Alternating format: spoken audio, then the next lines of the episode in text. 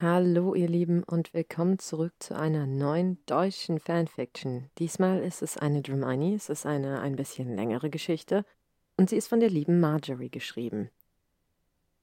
Ich freue mich total, diese Geschichte mit euch zu teilen und ich hoffe, sie gefällt euch. Lasst mich gerne in den Kommentaren wissen, was ihr davon denkt. Und jetzt viel Spaß.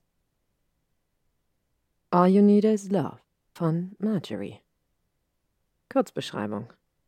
Das Abschlussjahr auf Hogwarts beginnt mit allerlei Überraschungen. Ist Hermine den bevorstehenden Herausforderungen gewachsen? Und was ist eigentlich mit Malfoy? Einfach Dramini. Kapitel 1 Hermine Tief atmete Hermine die salzige Meeresluft ein und seufzte. Heute war ihr letzter Urlaubstag. Morgen schon würde sie nach London zurückkehren, um am 1. September das letzte Mal den Hogwarts Express zu besteigen. Ihre Zehen gruben sich in den warmen Sand. Ihr Kopf fiel in ihren Nacken und sie blinzelte der Sonne entgegen. Es könnte so schön hier sein, wenn da nicht ihre Gewissensbisse wären. Rückblick Die Wochen nach dem Krieg hatten Hermine ausgelaugt. Die ständigen Termine bei Gericht, die vielen Interviewanfragen und die zahllosen Feiern, auf denen Harry, Ron und sie als Ehrengäste geladen waren. Harry war den Trubel um seine Person mehr oder weniger gewöhnt, auch wenn er mittlerweile neue historische Ausmaße annahm. Ihr war es hingegen bald viel zu viel. Und Ron? Ron ließ sich feiern. Er hat es geschafft. Er war nicht mehr nur der Freund Harry Potters, er war ein Kriegsheld, der maßgeblich zum Sturz des dunklen Lords beigetragen und somit die Leistungen aller seiner Brüder quasi in den Schatten gestellt hatte, was zur Folge hatte, dass er Hermine wie eine heiße Kartoffel fallen ließ. Seine neuen Bewunderinnen hingen ständig an ihm. Er wurde zu so vielen Festen und Feierlichkeiten eingeladen, bei denen es Essen und Alkohol in rauen Mengen gab, und er genoss jede Minute davon. Er verstand nicht, warum Hermine nicht einfach das Leben genoss. Hermine aber blieb fokussiert, hatte sie noch ein wichtiges Ziel vor sich, wollte unbedingt ihre Eltern wiederfinden. Die ständigen Vorladungen, als Zeugin vor Gericht auszusagen, ließen sie ihre Pläne vorerst nach hinten schieben. Sie nahm sich sogar ein Zimmer im tropfenden Kessel, damit sie nicht ständig mittels Flohpulver in den Fuchsbau zurückkehren musste, was ihr aufgrund von Ron sowieso mehr als recht war. Aber jetzt, vier Wochen später als ursprünglich geplant, war es endlich soweit und Hermine saß im Flugzeug auf dem Weg nach Australien. Leider konnte Harry sie nicht begleiten. Kingsley strukturierte das ganze Zaubereiministerium um und wollte auf Harrys Rat und Meinung nicht verzichten. Aber eben wegen diesen ganzen Umstrukturierungen und der Aufarbeitung der schrecklichen Verbrechen der jüngsten Vergangenheit war die Chance, zeitnah einen Portschlüssel oder einen Zugang zum internationalen Flohnetzwerk zu erhalten, sehr unwahrscheinlich. Kriegsheldin hin oder her. Und so war es wesentlich einfacher, ein Flugticket zu buchen. Und Ron? Naja, Reden wir nicht darüber. Und tatsächlich fand Hermine ihre Eltern innerhalb kürzester Zeit wieder. Sie war so aufgeregt gewesen, sie endlich wiederzusehen, dass sie eine geschlagene Stunde versteckt vor ihrem Haus stand, um ihre Nerven zu beruhigen. Als sie sich dann endlich so weit beruhigt hatte, um sich in ihren Garten an sie anzuschleichen und den Erinnerungsrückholzauber zu sprechen, spürte sie sofort, dass irgendetwas nicht stimmte. Sie desillusionierte sich stumm, bevor ihre Eltern bemerken konnten, dass jemand in ihren Garten eingedrungen war und überlegte sich einen neuen Plan.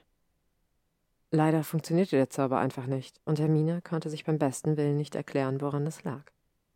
Sie war völlig aufgelöst, wollte aber nicht aufgeben. Sie telefonierte sogar mit Harry, um ihn um Rat zu fragen. Harry hatte Mr. Weasley ein neues Muggeltelefon geschenkt und trat dann ihren Eltern einfach entgegen in der Hoffnung, dass sie sie doch einfach wiedererkennen würden. Dem war leider nicht so. Aber ihre Eltern traten ihr gegenüber mehr als herzlich auf und luden sie spontan auf einen Tee ein. Mrs. und Mr. Granger hatten das Gefühl, Hermine schon ewig zu kennen und zeigten ihr gerne ihr kleines Häuschen. Aus dem Tee wurden viele Stunden gemeinsam verbrachter Zeit, denen Hermine es fast das Herz zerbrach wie nah sie sich anfühlten und sie doch einfach nicht erkannten. Und Hermine wurde allmählich die Zeit knapp. Hatte sie doch von Professor McGonagall einen Brief mit der Einladung zur Wiederholung ihres letzten Schuljahres erhalten, der sie nur zu gerne nachkommen würde. Am Tag nach der Einladung nach Hogwarts wirkten ihre beinahe Eltern etwas betrübt. Mr. Granger vertraute Hermine an, dass sie noch nicht lange in Australien wohnten und trotzdem einen vierwöchigen Urlaub in Europa geplant hatten. Sie hatten so Mitleid mit der vermeintlichen Vollweisen, dass sie sie fragten, ob sie sie nicht begleiten wollen würde. Allerdings würden sie bereits übermorgen schon abreisen mit dem Reiseziel Frankreich. Hermine stutzte. Frankreich? echote sie. Ja, wir fühlen uns von diesem Reiseziel einfach magisch angezogen, meinte Miss Granger mit einem Lächeln im Gesicht. Mine spürte Hoffnung in sich aufkamen. Frankreich, dort hatten sie und ihre Eltern einige Urlaube verbracht. Anscheinend waren diese Erinnerungen auch verschwunden, weil sie vermutlich zu sehr mit ihr selbst verknüpft waren. Hermine stimmte diesem Angebot also sehr gerührt zu. Das war nun zwei Wochen her, und die Erinnerung war immer noch nicht zurück. Es war zum Haare raufen. Hermine seufzte und stand auf, um zu dem kleinen Ferienhäuschen an der Küste der Normandie zu gehen. Tatsächlich hatten sie und ihre Eltern früher Urlaub in Südfrankreich gemacht, aber da diese sich nicht mehr daran erinnern konnten, hatten sie sich für die Normandie entschieden. Es war wirklich traumhaft schön hier. In der Nähe konnten sie die Kreidefelsen ausmachen, die sich majestätisch am Strand erhoben und über den etliche Möwen kreisten. Hermine, rief ihre Beinahmam, das Frühstück ist fertig. Hermine lächelte. Da es ihr Abschiedsfrühstück war, hatte sich Mrs. Granger selbst übertroffen. Gab knusprige Croissants, leckeren Cappuccino, Marmelade, Lachs, frisch gepressten Orangensaft und Erdbeeren. Das sieht wirklich traumhaft aus, sagte Hermine, und ihre Beinamam lächelte. Es ist schließlich dein letzter Tag. Hermine musste auf einmal heftig blinzen. Oh nein, sei nicht traurig, Liebes. Wir sehen uns sicher bald wieder. Tatsächlich hatte Hermine ihre Eltern überreden können, ihr letzte Urlaubswoche nach Schottland zu verlegen. Bis dahin hatte das Schuljahr bereits angefangen und sie hatte zwei Wochen Zeit, um in der Bibliothek von Hogwarts mehr über den Rückholzauber zu recherchieren. Um ihre Eltern zu treffen, würde sie Professor McGonagall um eine Ausnahmegenehmigung bitten. Das Frühstück war leider viel zu schnell vorbei, und Hermine musste sich auf den Weg zu ihrem bestellten Taxi machen. Sie konnte ja nicht einfach apparieren, Daher hatte sie in Calais eine Fährüberfahrt gebucht und würde anschließend nach London weiterreisen. Sie genoss es sogar, so muggelhaft unterwegs zu sein. Weckte es doch nostalgische Erinnerungen in ihr an die Zeit, bevor sie mit elf Jahren ihren Brief für Hogwarts bekam. Der Abschied war auf allen Seiten tränenreich. Ich werde sie vermissen, flüsterte Mrs. Granger, als sie Hermine im Taxi hinterherwinkten. Hermine. Erst als Hermine in London ankam, realisierte sie, dass sie bereits morgen in ihr letztes Schuljahr starten würde. Die Gedanken daran hatte sie bis jetzt erfolgreich verdrängt und war nun doch schrecklich aufgeregt. Sie hatte sich bereits im Vorfeld mit Ginny, Harry und den restlichen Weasleys am Bahnhof verabredet. Sie hatte es irgendwie nicht übers Herz gebracht, am selben Abend noch zum Fuchsbau zu apparieren, musste sie doch ihre Enttäuschung über ihr eigenes Scheitern erst einmal verarbeiten. Daher quartierte sie sich in der Nähe des Bahnhofs zum letzten Mal in einer Muggelunterkunft ein, in die sie vorher ihr Gepäck hatte schicken lassen. Sie erwachte sehr früh am nächsten Morgen und machte sich nach einem kleinen, aber feinen Frühstück auf zum Bahnhof. Sie war natürlich viel zu früh dran. Sie wollte sich mit den Weasleys und Harry vor der magischen Schranke von Gleis 9 Viertel treffen und hatte dabei nicht bedacht, dass die Weasleys einen Hang zum Erscheinen auf den letzten Drücker hatten. Aber sie hatte sich getäuscht. Dadurch, dass nur noch Ginny nach Hogwarts ging, waren alle überpünktlich, und Hermine sprang Harry in die Arme, bevor sie Ginny, Mr. und Mrs. Weasley, George und sogar Ron herzlich drückte. Jetzt, wo sie alle wiedersah, begriff sie, wie sehr sie sie vermisst hatte und dass es vielleicht ein Fehler gewesen war, sich so abzuspalten. Als ob Mrs. Weasley ihre Gedanken lesen konnte, zog sie Hermine noch einmal in eine feste Umarmung und flüsterte ihr ins Ohr, dass sicher alles gut werden würde, und sie im Fuchsbau immer willkommen war. Genau das hatte Hermine gebraucht. Mr. Weasley trieb sie nun aber doch zur Eile an, und so passierte sie paarweise die Absperrung zum Gleis 9 Viertel. Es war ein seltsames Gefühl, den Hogwarts Express nach so langer Zeit wiederzusehen und zu wissen, dass sie ihn nun zum letzten Mal besteigen würde. Die Stimmung am Bahnsteig hatte sich tatsächlich nicht verändert. Wurde viel gelacht, die Erlebnisse der letzten Wochen ausgetauscht die Eulen schrien quer über die Masse an Menschen hinweg. Erstklässler verabschiedeten ihre Eltern. Harry erzählte ihr kurz die neuesten Entwicklungen im Ministerium und sie versicherte ihm, dass sie ihm gerne beratend zur Seite stand. Sie war froh, dass ihr bester Freund eine neue Aufgabe gefunden hatte, der er sich aus vollstem Herzen widmen konnte. Tatsächlich war er nach der Schlacht in ein kleines Loch gefallen, hatte sich doch sein ganzes Leben nur um Voldemort gedreht, und er fühlte sich wegen der fehlenden Aufgaben so seltsam losgelöst. Aber Ginny war an seiner Seite gewesen und hatte ihn aufgefangen, und Harry hatte voller Stolz seine Ausbildung zum Auror angefangen. Es bedeutete ihr unheimlich viel, dass er heute extra gekommen war, natürlich auch, um Ginny zu verabschieden. George war immer noch in sich gekehrt wegen dem Verlust seines Zwillingsbruders. Nur Ron war wie immer. Als es Zeit wurde, verabschiedeten sich alle voneinander und Ginny und Hermine bestiegen den Zug. Die Fahrt verging wie im Flug. Sie trafen viele bekannte Gesichter wie Neville und Luna, und alle hatten etwas zu erzählen. Zum Glück nur positive Dinge. Niemand wollte über die schrecklichen Monate, die hinter ihnen lagen, erinnert werden. Das war für Hermine eine willkommene Ablenkung. Sie konnte ihre Aufregung dabei etwas in den Hintergrund drängen und hatte keine Zeit, sich auszumalen, welche Erinnerungen sie beim Anblick des Schlosses wohl heimsuchen würden. Draco Als Draco die Augen aufschlug, begann es zu dämmern. Er schaffte es einfach nicht länger zu schlafen oder keine Albträume zu haben. Heute musste er zurückkehren in die Schule, die er so sehr hasste. Hassen war vielleicht doch etwas hart ausgedrückt, hat er doch auch einige erste schöne Jahre dort verlebt, wenn ihm Potter nicht immer in die Quere gekommen wäre. Aber tatsächlich hatten sie sich nach seinem Gerichtsprozess die Hand geschüttelt und die Streitigkeiten begraben. Der Krieg hatte sie erwachsen werden lassen. Er hatte Potter tatsächlich einiges zu verdanken. Die Rettung aus dem Raum der Wünsche, den Fall des dunklen Lords und nicht zu vergessen seine Freisprechung. Früher wäre ihm dies ein Graus gewesen, auf ewig in Potters Schuld zu stehen, aber Draco war einfach nur froh, hier unversehrt in seinem Bett liegen zu können und nicht in Azkaban, wie sein Vater sein zu müssen. Prioritäten konnten sich verschieben und Ansichten ändern. Er seufzte. Die Schule hätte er sich trotzdem gern erspart, wäre viel lieber untergetaucht oder ausgewandert, als dorthin zurückkehren zu müssen. Der Name Malfoy war zu einem Schimpfwort geworden, der ihm keine Türen mehr öffnen würde. Überhaupt war das einst so glamouröse Leben seiner Familie den Bach runtergegangen. Geflohene Todesser hatten das Männer geplündert und teilweise in die Luft gejagt. Seine Familie wurde geächtet. Sein Vater umgehend nach Azkaban gebracht. Er und seine Mutter mussten in das schmuddelige Haus seines Patenonkels fliehen, immer unter der Aufsicht von Auroren, damit sie sich nicht über Nacht absetzen und ihnen der Prozess gemacht werden konnte. Er war wirklich gut davon gekommen musste lediglich ein paar Auflagen erfüllen, wie seinen Schulabschluss nachzuholen und im Anschluss einen Beruf, der dem Allgemeinwohl der Zaubererwelt diente, zu erlernen. Sogar Granger hatte sich beim Prozess für ihn eingesetzt. Ihm war das Blut in den Adern gefroren, als sie noch einmal mit zitternder Stimme die Folterung durch seine eigene Tante beschreiben musste. Er hatte heute noch ihre Schreie im Ohr, wenn er wieder einen Albtraum hatte, und davon hatte er bekanntermaßen reichlich.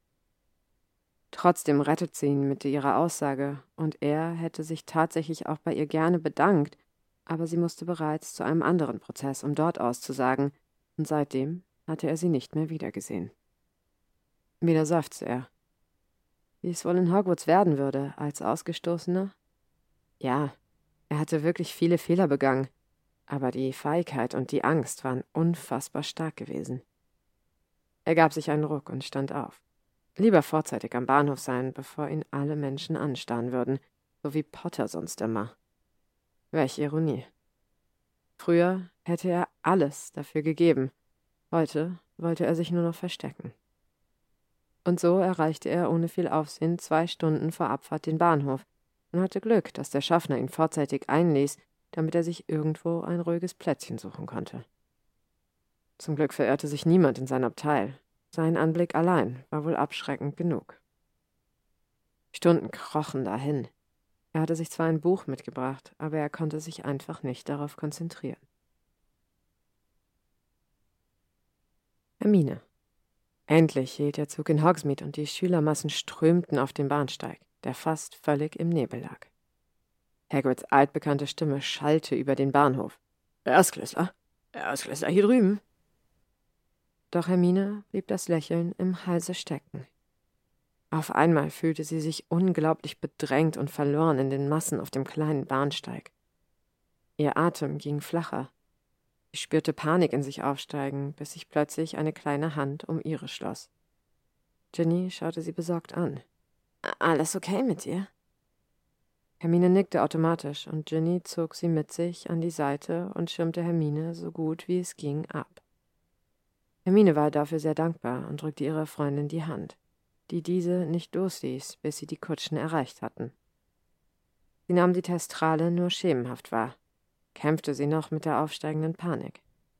Erst als sie mit Ginny, Neville und Pavati in der Kutsche Platz genommen hatte, beruhigte sie sich langsam.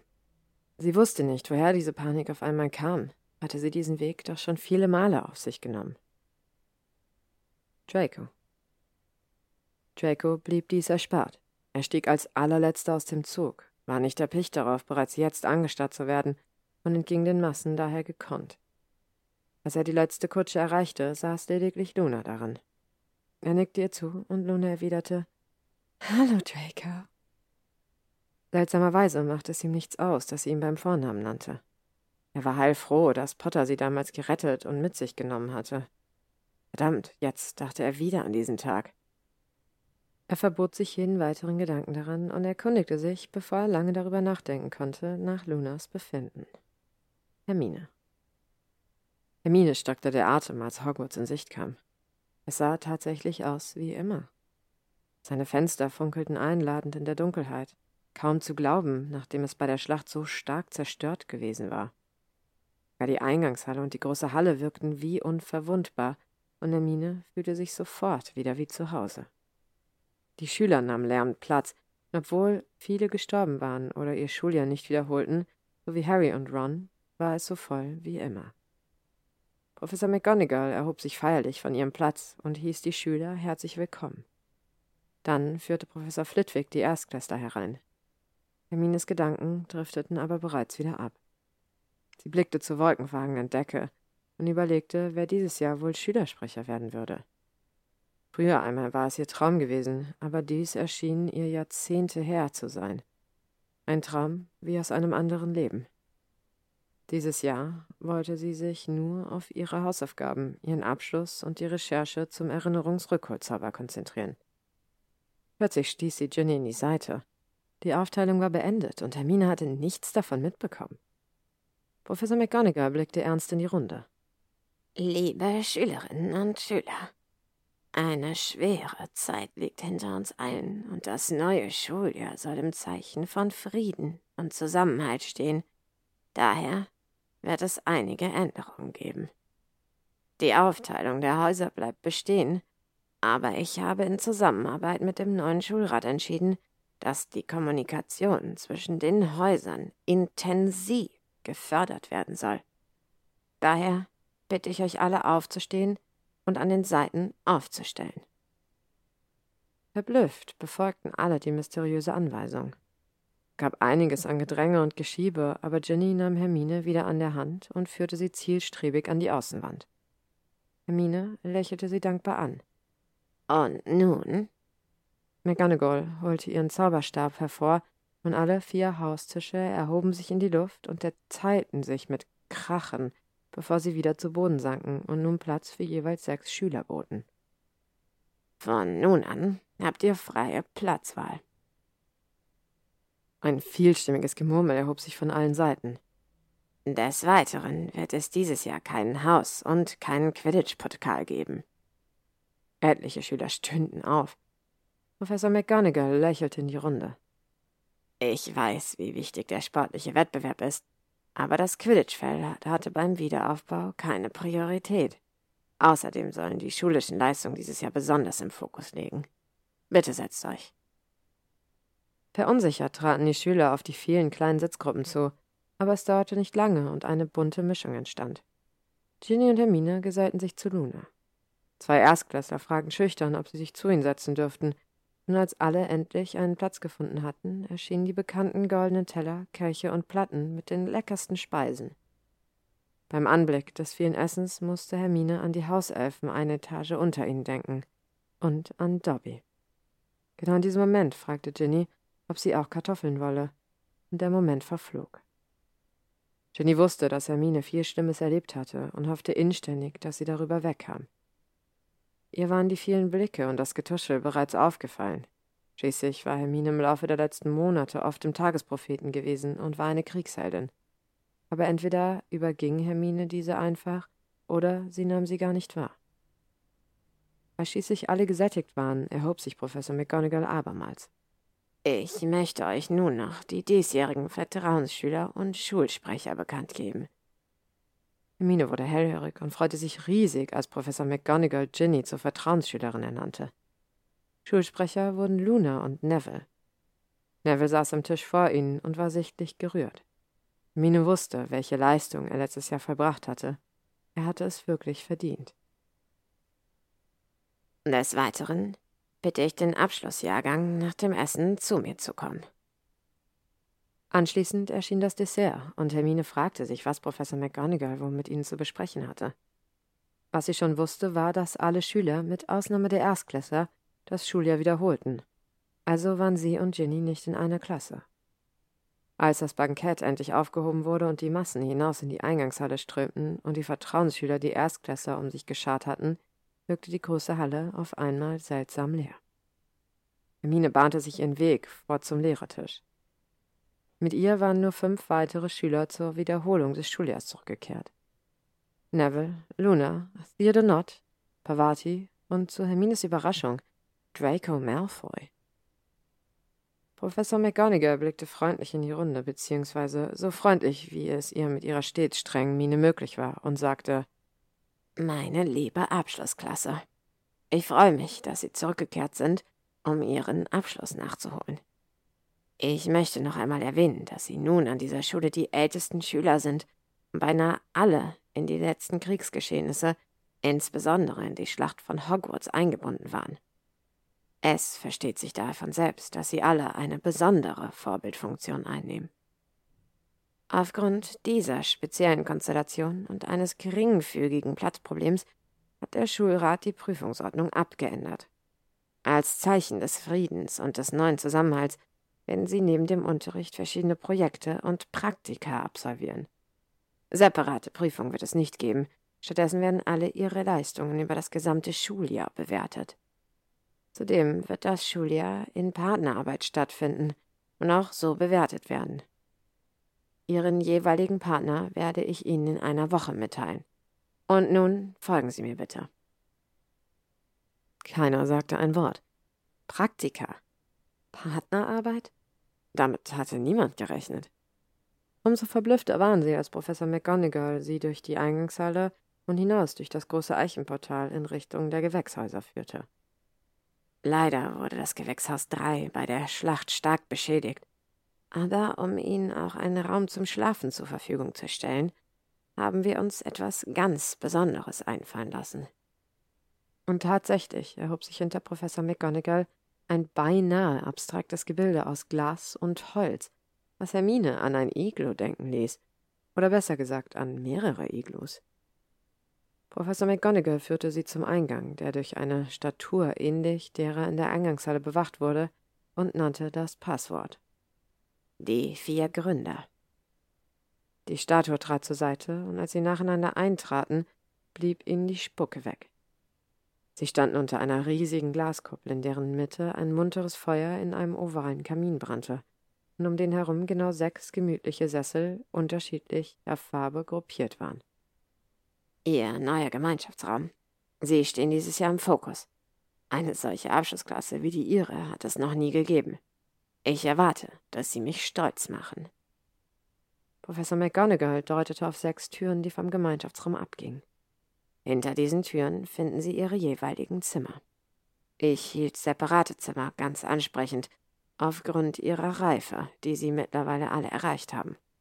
Das Glas ist so verzaubert, dass Sie nach draußen schauen können, aber niemand ins Innere. Wir sehen uns morgen nach dem Frühstück in der Bibliothek. Gute Nacht. Pavati jauchzte ausgelassen. Ein eigenes Zimmer! Als die Professorin gegangen war, und schon war sie hinter der zweiten Tür von links verschwunden. Luna lächelte verträumt und entfloh ebenfalls. Hermine entdeckte ihren Namen kunstvoll eingeschnitzt in der dritten Tür und rief Gute Nacht, bevor sie sie aufstieß. Sie stand nun in einer kleineren Ausgabe des ersten Iglus und unzählige Sterne blinkten ihr vom Himmel entgegen. Eine kleine Nachttischlampe ging wie von Zauberhand an, als sie die Tür ins Schloss drückte. Es war wirklich unheimlich schön. Ein schlichtes Bett mit karamellfarbener Bettwäsche stand vor ihr, das auf einem samtig hellblauen Teppich thronte. Ein etwas wuchtiger, dunkelbrauner Schreibtisch stand links von ihr, unter einem kleinen Holzregal, und auf der anderen Seite war ein kleines, aber schlichtes Bad eingebaut worden. Hermine war erschöpft von diesem langen Tag und wusste nicht einzuschätzen, was nun alles auf sie zukommen würde in diesem Schuljahr. Ihr letzter Gedanke, bevor sie einschlief, war, dass Professor McGonagall wohl bewusst auf die Hausfarben der einzelnen Häuser Hogwarts verzichtet hatte. Draco. Draco betrat zusammen mit Luna als letzter die große Halle und setzte sich auf den letzten Platz am Slytherin-Tisch. Theodore Nott entdeckte er fast sofort. Dieser nickte ihm leicht zu. Ansonsten schien wohl keiner seinen Abschluss nachzuholen. Der Rest der Slytherins ignorierte ihn geflissentlich. Das war Draco mehr als recht. Schließlich wollte er vor allem eins: seine Ruhe. Auch er verfolgte die Aufteilung der Erstklässler, nicht mit regem Interesse. Stattdessen ließ er seine Blicke durch die Halle streifen, in der Hoffnung, dass die Zeit dadurch schneller vergehen würde. Am Lehrertisch erkannte Draco einige unbekannte Gesichter, aber er hatte McGonagall nicht zugehört und wusste daher keine Namen oder welche Fächer sie unterrichten würden. Slughorn war auf jeden Fall wieder mit von der Partie, sowie der Hornhochse Hagrid. Auf beide hätte Draco gut und gerne verzichten können. Als McGonagall schließlich die Schüler bat, alle aufzustehen und sie anschließend die kleinen Tische zauberte, wäre Draco am liebsten geflüchtet. Das Ende vom Lied war, dass er ganz am Ende der Halle einen Tisch für sich alleine hatte, dass sich entweder niemand zu ihm setzen wollte oder er einfach alle in Grund und Boden starrte. Wieder ließ er seinen Blick schweifen. Konnte dieses Essen nicht endlich bald ein Ende haben? Er hatte sowieso keinen Appetit. Plötzlich erkannte er einen bestimmten Lockenkopf in der Menge, nur einige Tische vor ihm. Tatsächlich war es Hermine Granger. Er hatte sie seit seinem Prozess nicht mehr gesehen und freute sich beinahe, wie gesund und munter sie aussah. Kein Vergleich zu dem Tag, als die Greifer sie ins Männer geschleppt hatten. Schmutzig, verwahrlost und blass sah sie damals aus und halb tot, als Potter sie schließlich aus den Fängen seiner Tante befreit hatte. Nicht daran denken, mahnte er sich in Gedanken. Stattdessen beobachtete er lieber ihr Minenspiel und wie das Kerzenlicht kleine Reflexe in ihr Haar zauberte. Es hatte irgendwie etwas Beruhigendes an sich. Vom Essen nahm er sich wenig, und auch die Auslösung der Vertrauensschüler und Schulsprecher rauschte an ihm vorbei. Erst als McGonagall die Abschlussklasse zu sich nach vorne bestellte, wurde er hellhörig. Hoffentlich durchkreuzte sie nicht seine Pläne mit der gewünschten Ruhe. Er war überrascht, dass mit ihm lediglich nur sechs ihren Abschluss nachholen würden, und die Überraschung nahm kein Ende, als McGonagall schließlich etwas von Partnerarbeit faselte und sie schließlich zu ihrem Sonderdomizil brachte. Das Einzelzimmer kam ihm durchaus entgegen. Was er von der Partnerarbeit halten sollte, wusste er aber selbst noch nicht. Als sich die drei Mädchen bereits eilig zurückgezogen hatten, nickte er den verbliebenen Kandidaten kurz zu, bevor auch er eilig ins Zimmer floh und es vorsichtshalber mit seinem Zauberstab verschloss. Zwar hatte er sich bisher nicht mehr als feindselige Blicke eingefangen, aber sicher war sicher. Tatsächlich verblüffte ihn die Einrichtung und die Idee, die McGonagall gehabt hatte. Sein Bett zierte dunkelblaue Bettwäsche und auf dem Boden lag ein schokoladenfarbener Teppich. Er schlüpfte zügig zwischen die Laken und hoffte, dass er wenigstens diese Nacht ohne Albtraum verbringen dürfte, und schlief prompt ein. Kapitel 3 Hermine Hermine hatte tatsächlich erstaunlich gut geschlafen und die Sonne warf leuchtende Flecken in ihr kleines Reich, aber irgendetwas hielt sie zurück. Sie hatte eigentlich keine große Lust auf die erneuten Schülermassen, aber sie wollte auch nicht zu spät kommen also raffte sie sich auf und eilte zum Frühstück. Glücklicherweise entdeckte sie sofort Ginny und gesellte sich zu ihr. Guten Morgen, Hermine. Du musst mir alles erzählen. Warum schlaft ihr nicht im Gryffindor-Turm? Was hat McGonagall mit euch zu bereden? und während sich Hermine Essen auftat, weihte sie Ginny in alles ein, was Professor McGonagall ihnen gestern Nacht noch erzählt hatte. Schließlich verabschiedete sie sich von der rothaarigen Weasley und machte sich auf den Weg in die Bibliothek. Es war schon etwas seltsam, ohne Harry und Ron unterwegs zu sein, aber sie schüttelte den Gedanken rasch ab. Hatte sie doch gewusst, dass sie dieses Schuljahr alleine bestreiten musste. Fast alle waren schon anwesend und stellten Mutmaßung an, was Professor McGonagall wohl mit ihnen vorhätte, sehr zum Leidwesen einer bereits zähneknirschenden Madame Pins. Kurz vor knapp huschte Draco Malfoy herein. Hermine fiel auf, dass sie ihn beim Frühstück gar nicht gesehen hatte, aber das musste nichts bedeuten. Durch die neue Aufstellung der Tische war es in der großen Halle tatsächlich etwas unübersichtlich geworden. Guten Morgen, begann Professor McGonagall. Wie ich Ihnen bereits mitgeteilt habe, wird dieses Schuljahr recht außergewöhnlich für Sie werden. Aufgrund einiger Kapazitätsengpässe und der Tatsache, dass der Großteil von Ihnen den Beginn des letzten Schuljahres nicht versäumt hat, werden Sie sich den Unterrichtsstoff im Selbststudium erarbeiten. Dafür haben wir Ihnen den hinteren Teil der Bibliothek, einen separaten Bereich eingerichtet. Bitte gehen Sie Ihre Fächer gemäß Stundenplan durch und helfen Sie sich gegenseitig. Die entsprechenden Professoren stehen Ihnen bei Nachfragen natürlich gerne zur Verfügung. Ich werde zeitnah wieder nach Ihnen sehen. Und damit rauschte sie davon. Als sich alle dem genannten Bereich näherten, entdeckten sie eine Art Vorhang, den sie durchstreiten mussten. Sicher eine Art Mofliato, dachte Hermine, um die anderen Schüler nicht zu stören. Die sechs Einzeltische waren kreisförmig angeordnet, und die sechs suchten sich jeweils einen Platz und begannen mit ihrer Arbeit. Draco. Draco fand diese neue Sitzordnung in der großen Halle gar nicht mal schlecht. Er konnte dadurch mehr untertauchen, bis Luna auf ihn zukam und ihn fragte, ob sie sich zu ihm setzen dürfte. Na, das geht ja gut los, dachte er aber irgendwie freute er sich auch, dass er nicht gänzlich gemieden wurde. Trotzdem schüttelte er Luna vor der großen Halle ab und tauchte erst kurz vor Unterrichtsbeginn wieder bei den anderen auf. Sein Bedarf an Smalltalk war für diesen Tag bereits gedeckt. Erstaunlicherweise schienen sich die anderen an seinem Erscheinen gar nicht sonderlich zu stören. Neville nickte ihm sogar zu und Theo begrüßte ihn mit einem knappen Morgen. Nur als McGonagall das Selbststudium erwähnte, sank seine Laune schlagartig noch mehr in den Keller. Er hatte sowieso schon keine Lust auf dieses Schuljahr und wollte in den Unterrichtsstunden eigentlich nur körperlich anwesend sein und nicht mehr Energie reinstecken als zwingend notwendig. Wenigstens war ihr Bereich effektiv gestaltet. Also schlug er sein Buch auf, wie alle anderen, und begann zu lesen. Das Problem war nur, dass er sich absolut nicht motivieren konnte. Also fing er bereits nach 20 Minuten an, nur noch so zu tun, als ob er lesen würde, und ab und an eine Seite umzublättern, und dabei die anderen verstohlen zu beobachten. Longbottom wirkte in seinen Augen mächtig wichtig, wie er mit seiner Partilschwester die Köpfe zusammensteckte und ihr Nachhilfe in Kräuterkunde anbot. Draco verdrehte die Augen. Luna zeichnete verschlungene Kreise auf ihr Pergament. Theo, der auf seiner anderen Seite saß, schrieb emsig und Granger?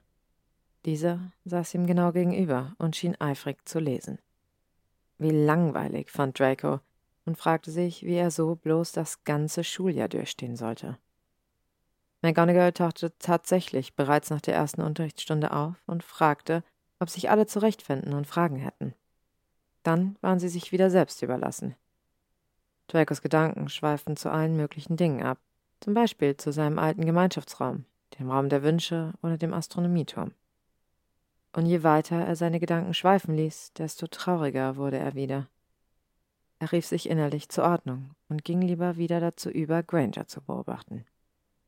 Staubpartikel schwebten durch die Luft, und der Rest des Tages verschwamm in Lethargie. Der nächste Tag gestaltete sich wie der erste, außer dass McGonagall ihnen verkündet hatte, dass nächste Woche das erste Projekt beginnen würde. Draco konnte sich nicht entscheiden, ob seine Tage dadurch schlimmer oder besser werden würden. Heute ging es allerdings etwas geschäftiger zu, da sich seine Mitstreiter ab und an Fachliteratur suchen mussten. Theo nutzte die Zeit, um ihn ab und zu über die verschiedenen Lebensumstände und Pläne ihrer ehemaligen Schulkameraden aufzuklären. Draco kam dies ganz recht. Er musste lediglich hier und da zustimmend brummen oder an den richtigen Stellen mit dem Kopf schütteln. Alles in allem recht unterhaltsam, und die Zeit verging dadurch schneller. Dann verfiel er aber wieder in seine Lethargie vom Vortag und begann wieder Granger zu beobachten. Er stockte. Es sah so aus, als ob sie noch nicht mal über die erste Seite ihres Buches hinausgekommen wäre. Dabei arbeitete sie für gewöhnlich doch beinahe doppelt so schnell wie der Rest der Klasse.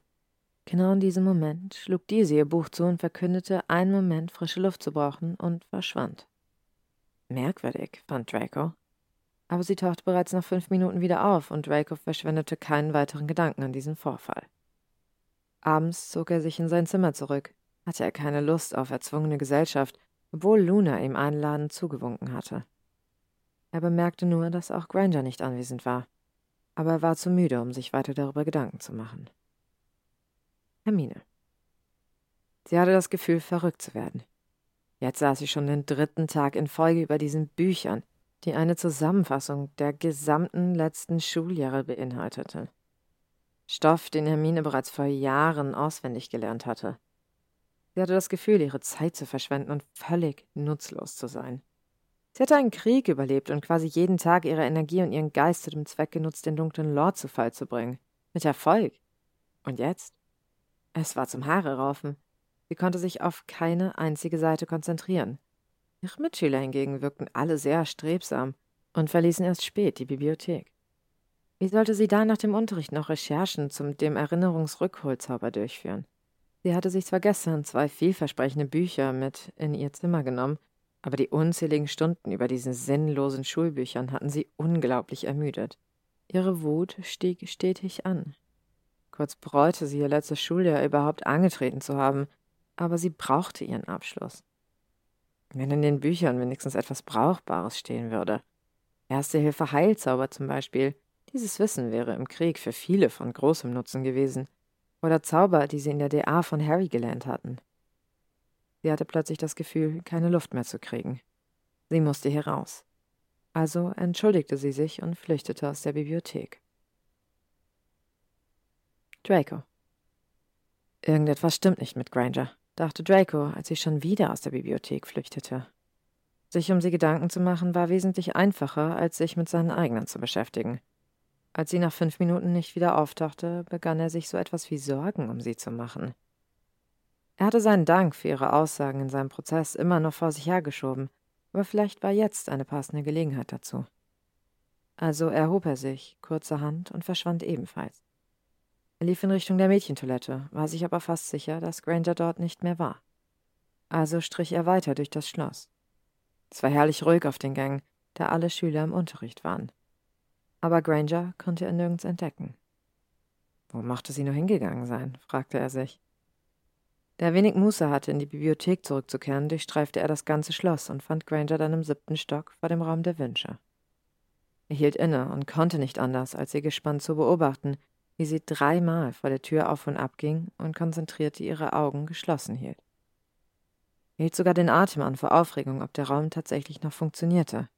Er glaubte es nicht, aber die Hoffnung starb ja bekanntlich zuletzt oder so ähnlich, und er hatte bisher selbst keine Gelegenheit dazu gehabt, den Raum zu erkunden. Er stieß die Luft enttäuscht aus, als sich keine Tür materialisierte.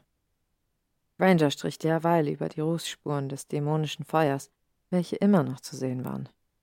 Es wirkte wie eine Abschiedsgeste. Plötzlich war das Fußgetrappel hunderter Schüler zu hören. Die Stunde schien beendet zu sein, ohne dass Draco es bemerkt hatte. Er wandte sich Granger zu und sah, dass sie stocksteif mitten im Gang stehen blieb. Das Getrappel schwoll an und wurde von den hohen Wänden hin und her geworfen. Er konnte bereits erste Schatten aus beiden Seiten des langen Ganges ausmachen, die ihm sagten, dass sich Schüler von beiden Seiten näherten. Aber Granger stand immer noch stocksteif im Gang. Er registrierte, dass ihr Atem zunehmend hektischer wurde und ihr Blick fast wie irre hin und her flackerte. Anzeichen einer Panikattacke schoss es ihm durch den Kopf. Und bevor er lange darüber nachdenken konnte, flog er regelrecht auf Granger zu, um diese im letzten Moment an die Wand zu drängen und von den Schülermassen abzustürmen. Er konnte noch kurz ihren kleinen Körper und ihren hektischen Atem in seiner Brust wahrnehmen, als die Wand plötzlich nachgab und sie ins dunkle Nichts fielen.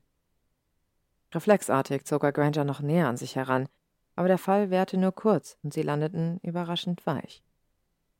Bevor er sich über seine erzwungene Blindheit aufregen konnte, erhellten plötzlich schwebende Lampenschirme die Szenerie. Sie lagen in einem kleinen Raum, auf einem Berg von flauschigen Matratzen. Granger hatte sich aus ihrer Schockstarre noch nicht befreien können und sich sogar in seine Robe gekrallt. Unbeholfen blickte er auf sie hinab. Ist schon gut, Granger. Dir kann nichts passieren.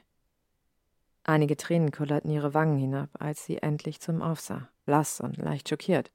Wo, wo sind wir? hauchte sie. Sie setzten sich auf. Ranger sah etwas verlegen aus und sie krabbelte den Matratzenberg hinunter. Eine Tür erschien wie aus dem Nichts und sie lugten vorsichtig hinaus. Der Gang war leer. Scheinbar waren sie doch im Raum der Wünsche gelandet. Granger sprach den gesamten Weg zurück zur Bibliothek kein Wort, Draco fand einfach keine Worte für das, was eben passiert war. Granger drehte sich kurz zu ihm um und sagte Danke, mied aber den Blick in seine Augen und huschte in die Bibliothek. Draco sammelte sich kurz, bevor er ihr ebenfalls folgte. Den anderen schien ihr Fehlen gar nicht aufgefallen zu sein. Den Rest des Tages versuchte Draco, aus ihr schlau zu werden. Beim Abendessen gesellte sich wieder Theo zu ihm, aber Draco hörte ihm nur mit halbem Ohr zu, bis Ginny an ihnen vorbeirauschte und mit forschem Schritt zwei Tische weiter bei Neville und Pavati zum Stehen kam. Sie flüsterten aufgeregt miteinander und sahen sich dann suchend in der großen Halle um. Sollten sie etwa Granger suchen? fragte er sich.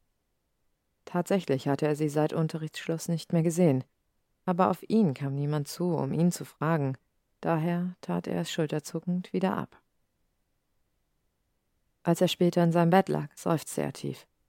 Die Nächte waren wirklich das Schlimmste. Diese ohrenbetäubende Stille. Tagsüber konnte er sich mit den ganzen Idioten um sich herum ablenken, aber nachts kamen die Geister seiner Vergangenheit und schienen ihn zu verhöhnen. Und nicht nur das. Dieses verdammte Mal brannte in solchen Momenten höllisch, als wollte es sich über ihn lustig machen und ihn auf ewig daran erinnern, was er getan hatte. Er wollte es damals nicht bekommen, musste doch aber in die Fußstapfen seines Vaters treten, um. Nein, nicht daran denken, mahnte er sich. Dann drifteten seine Gedanken zu Granger ab. Immer noch hatte er sich nicht bei ihr bedankt, sondern sie sich sogar heute bei ihm. Sie hatte fürchterlich verstört ausgesehen. Fast wie damals, als seine Tante. Verdammt! Er schlug mit der Faust auf sein Bett. Er wollte doch nicht daran denken. Lenkte seine Gedanken zum Raum der Wünsche. Warum hatte der Raum auf einmal doch funktioniert, obwohl Granger vorher versucht hatte, hineinzugelangen? Und darüber dämmerte er langsam weg, bis ihn ein Schrei weckte. Er fuhr panisch hoch, wusste im ersten Moment nicht, wo er war und ob er es war, der geschrien hatte, bis er einen neuerlichen Schrei hörte, der ihm den nächsten Schreck versetzte. Es klang wie Granger. Flugs stürzte er aus seinem Bett, den Zauberstab im Anschlag und schlich lediglich, mit einer Pyjamahose begleitet, aus seinem Zimmer. Das Feuer im Gemeinschaftsraum war heruntergebrannt, und die Glut warf nur noch ein unheimliches Glimmen in den Raum, der ansonsten stockdunkel war. Niemand sonst schien etwas gehört zu haben. Mit hämmendem Herzen näherte er sich der Tür direkt neben ihm und lauschte. Ein Wimmern erklang. Ohne nachzudenken stieß er die Tür auf und blieb wie angewurzelt im Türrahmen stehen. Granger lag wie niedergestreckt im Bett. Die Decke hatte sie vermutlich im Schlaf auf den Boden gestrampelt, das Mondlicht ergoss sich über ihre wilden Locken in ihr sommersprossiges Gesicht. Sie schlief. Anscheinend hatte der Albtraum gerade von ihr abgelassen, als er in ihr Zimmer gestürzt war. Der Anblick war einfach magisch. Dann rief er sich zur innerlichen Ordnung und begann die Tür so leise wie möglich zu schließen, als ihn plötzlich ein Anflug von Fürsorge packte. Sie würde ohne ihre Decke sicher frieren. Draco schüttelte den Kopf, trat aber trotzdem wieder ins Zimmer und hob die Decke vom Boden auf, um Granger vorsichtig damit zuzudecken. Die Geste umfasste ihn mit einem übernatürlichen Gefühl von Frieden in seiner Seele, bis er sich den Zeh stieß und einen Fluch unterdrücken musste.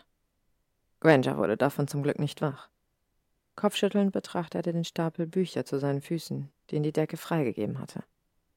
Der Mond schien so hell, dass er mühelos den ersten Titel lesen konnte. Vergessenszauber und wann man sie lieber nicht anwendet. Wollte Granger etwa ihr Gedächtnis verändern? fragte er sich. Doch nicht etwa, um die Tat seiner Tante auszulöschen. Aber was wäre dann mit der Narbe? Seine Gedanken überschlugen sich. Er würde wohl ein Auge auf Granger haben. Irgendwie fühlte er sich dazu verpflichtet. Schließlich waren weder Potter noch Weaselby da, es zu tun. Die nächsten Tage verliefen ereignislos. Er hatte es zwischendurch tatsächlich geschafft, sich nochmal zum siebten Stock zu schleichen und zu versuchen, in den Raum der Wünsche zu gelangen, aber nach drei Versuchen gab er auf. Er fühlte eine seltsame Traurigkeit in sich aufsteigen. Monatelang hatte er in diesem Raum gearbeitet und quasi darin gelebt, und nun war er durch das Dämonenfeuer zerstört oder zumindest stark beschädigt worden. Pünktlich zum ersten Wochenende teilte ihn McGonagall mit, dass sie sich am Montag an der Hütte von Hagrid einzufinden hätten. Draco verdrehte die Augen. Kapitel 4 Hermine Hermine schnaufte und schnaubte und wusste vor lauter Wut und Frustration bald nicht wohin mit sich. Seit einer Woche war sie nun schon wieder auf Hogwarts und konnte sich nach wie vor nicht in diesem neuen Alltag zurechtfinden. Dazu kam noch, dass sie immer noch nicht herausgefunden hatte, wie sie den Vergessenszauber, den sie an ihren Eltern angewendet hatte, wieder rückgängig machen konnte. Ihr lief einfach die Zeit davon, wollte sie doch am Wochenende ein letztes Mal ihre Eltern besuchen, bevor diese wieder zurück nach Australien fliegen würden. Professor McGonagall hatte ihr sogar schon ihre Zustimmung erteilt, und nun das. Sie sollten Aufforstung im verbotenen Wald betreiben, Bäume einpflanzen. Lieber wäre Hermine in der Bibliothek gewesen und hätte die Umschläge der Bücher verhext, um mehr recherchieren zu können, war sie gestern Abend ärgerlicherweise über den Büchern eingeschlafen. Professor McGonagall hatte jedem der sechs Schüler einen Teil des zerstörten Waldes zugewiesen und ihnen freigestellt, ob sie die Bäume per Zauber oder mit einem Spaten einpflanzen wollten. Sie hatten den ganzen Tag dazu Zeit. Hermine schnaubte wieder und rammte die Bäume in ihrer Wut so fest in die Erde, dass die ganze Lichtung erzitterte. Draco. Bäume einpflanzen, also wirklich. Gab es dafür nicht diesen Wildhüter? fragte sich Draco bereits zum dritten Mal an diesem Tag. Aber ihm sollte es recht sein. Wenigstens musste er so nicht Löcher in die Luft starren und so tun, als würde er arbeiten. Die Bäume waren in Komma nichts gepflanzt, und er fragte sich, ob er sich einfach auf den Boden setzen sollte, als er von der anderen Seite seiner Lichtung ein Krachen hörte. Neugierig ging er näher. Schleichen war bei diesem Lärm schließlich völlig unnötig. Er wusste zwar schon, dass dort Granger zugange war, war sie schließlich die letzte gewesen, der McGonagall ein Gebiet zugewiesen hatte, aber was er sah, erstaunte ihn. Alle Bäume waren bereits eingepflanzt, und nicht nur das. Granger ließ einen Schwarm von kleinen schwarzen Vögeln über ihren Kopf sausen und diese mit einem Zischen in den nächsten Baum einschlagen, wie Pfeile. Wiederholte die Prozedur einige Male und verfehlte nicht einmal ihr Ziel. Draco klatschte anerkennend in die Hände, als sie eine kurze Pause machte. Granger fuhr zu ihm herum, und er bereute seine Entscheidung im selben Moment. Ihre Augen sprühten Funken. So wütend war sie. Was willst du? raunzte sie ihn an. Nur sehen, ob du mit deiner Aufgabe auch unterfordert bist. Tss, ich habe wirklich keine Zeit für diesen Quatsch. Ich habe Wichtigeres zu tun, als in diesem Wald zu hocken. Sie drehte sich um und stapfte davon.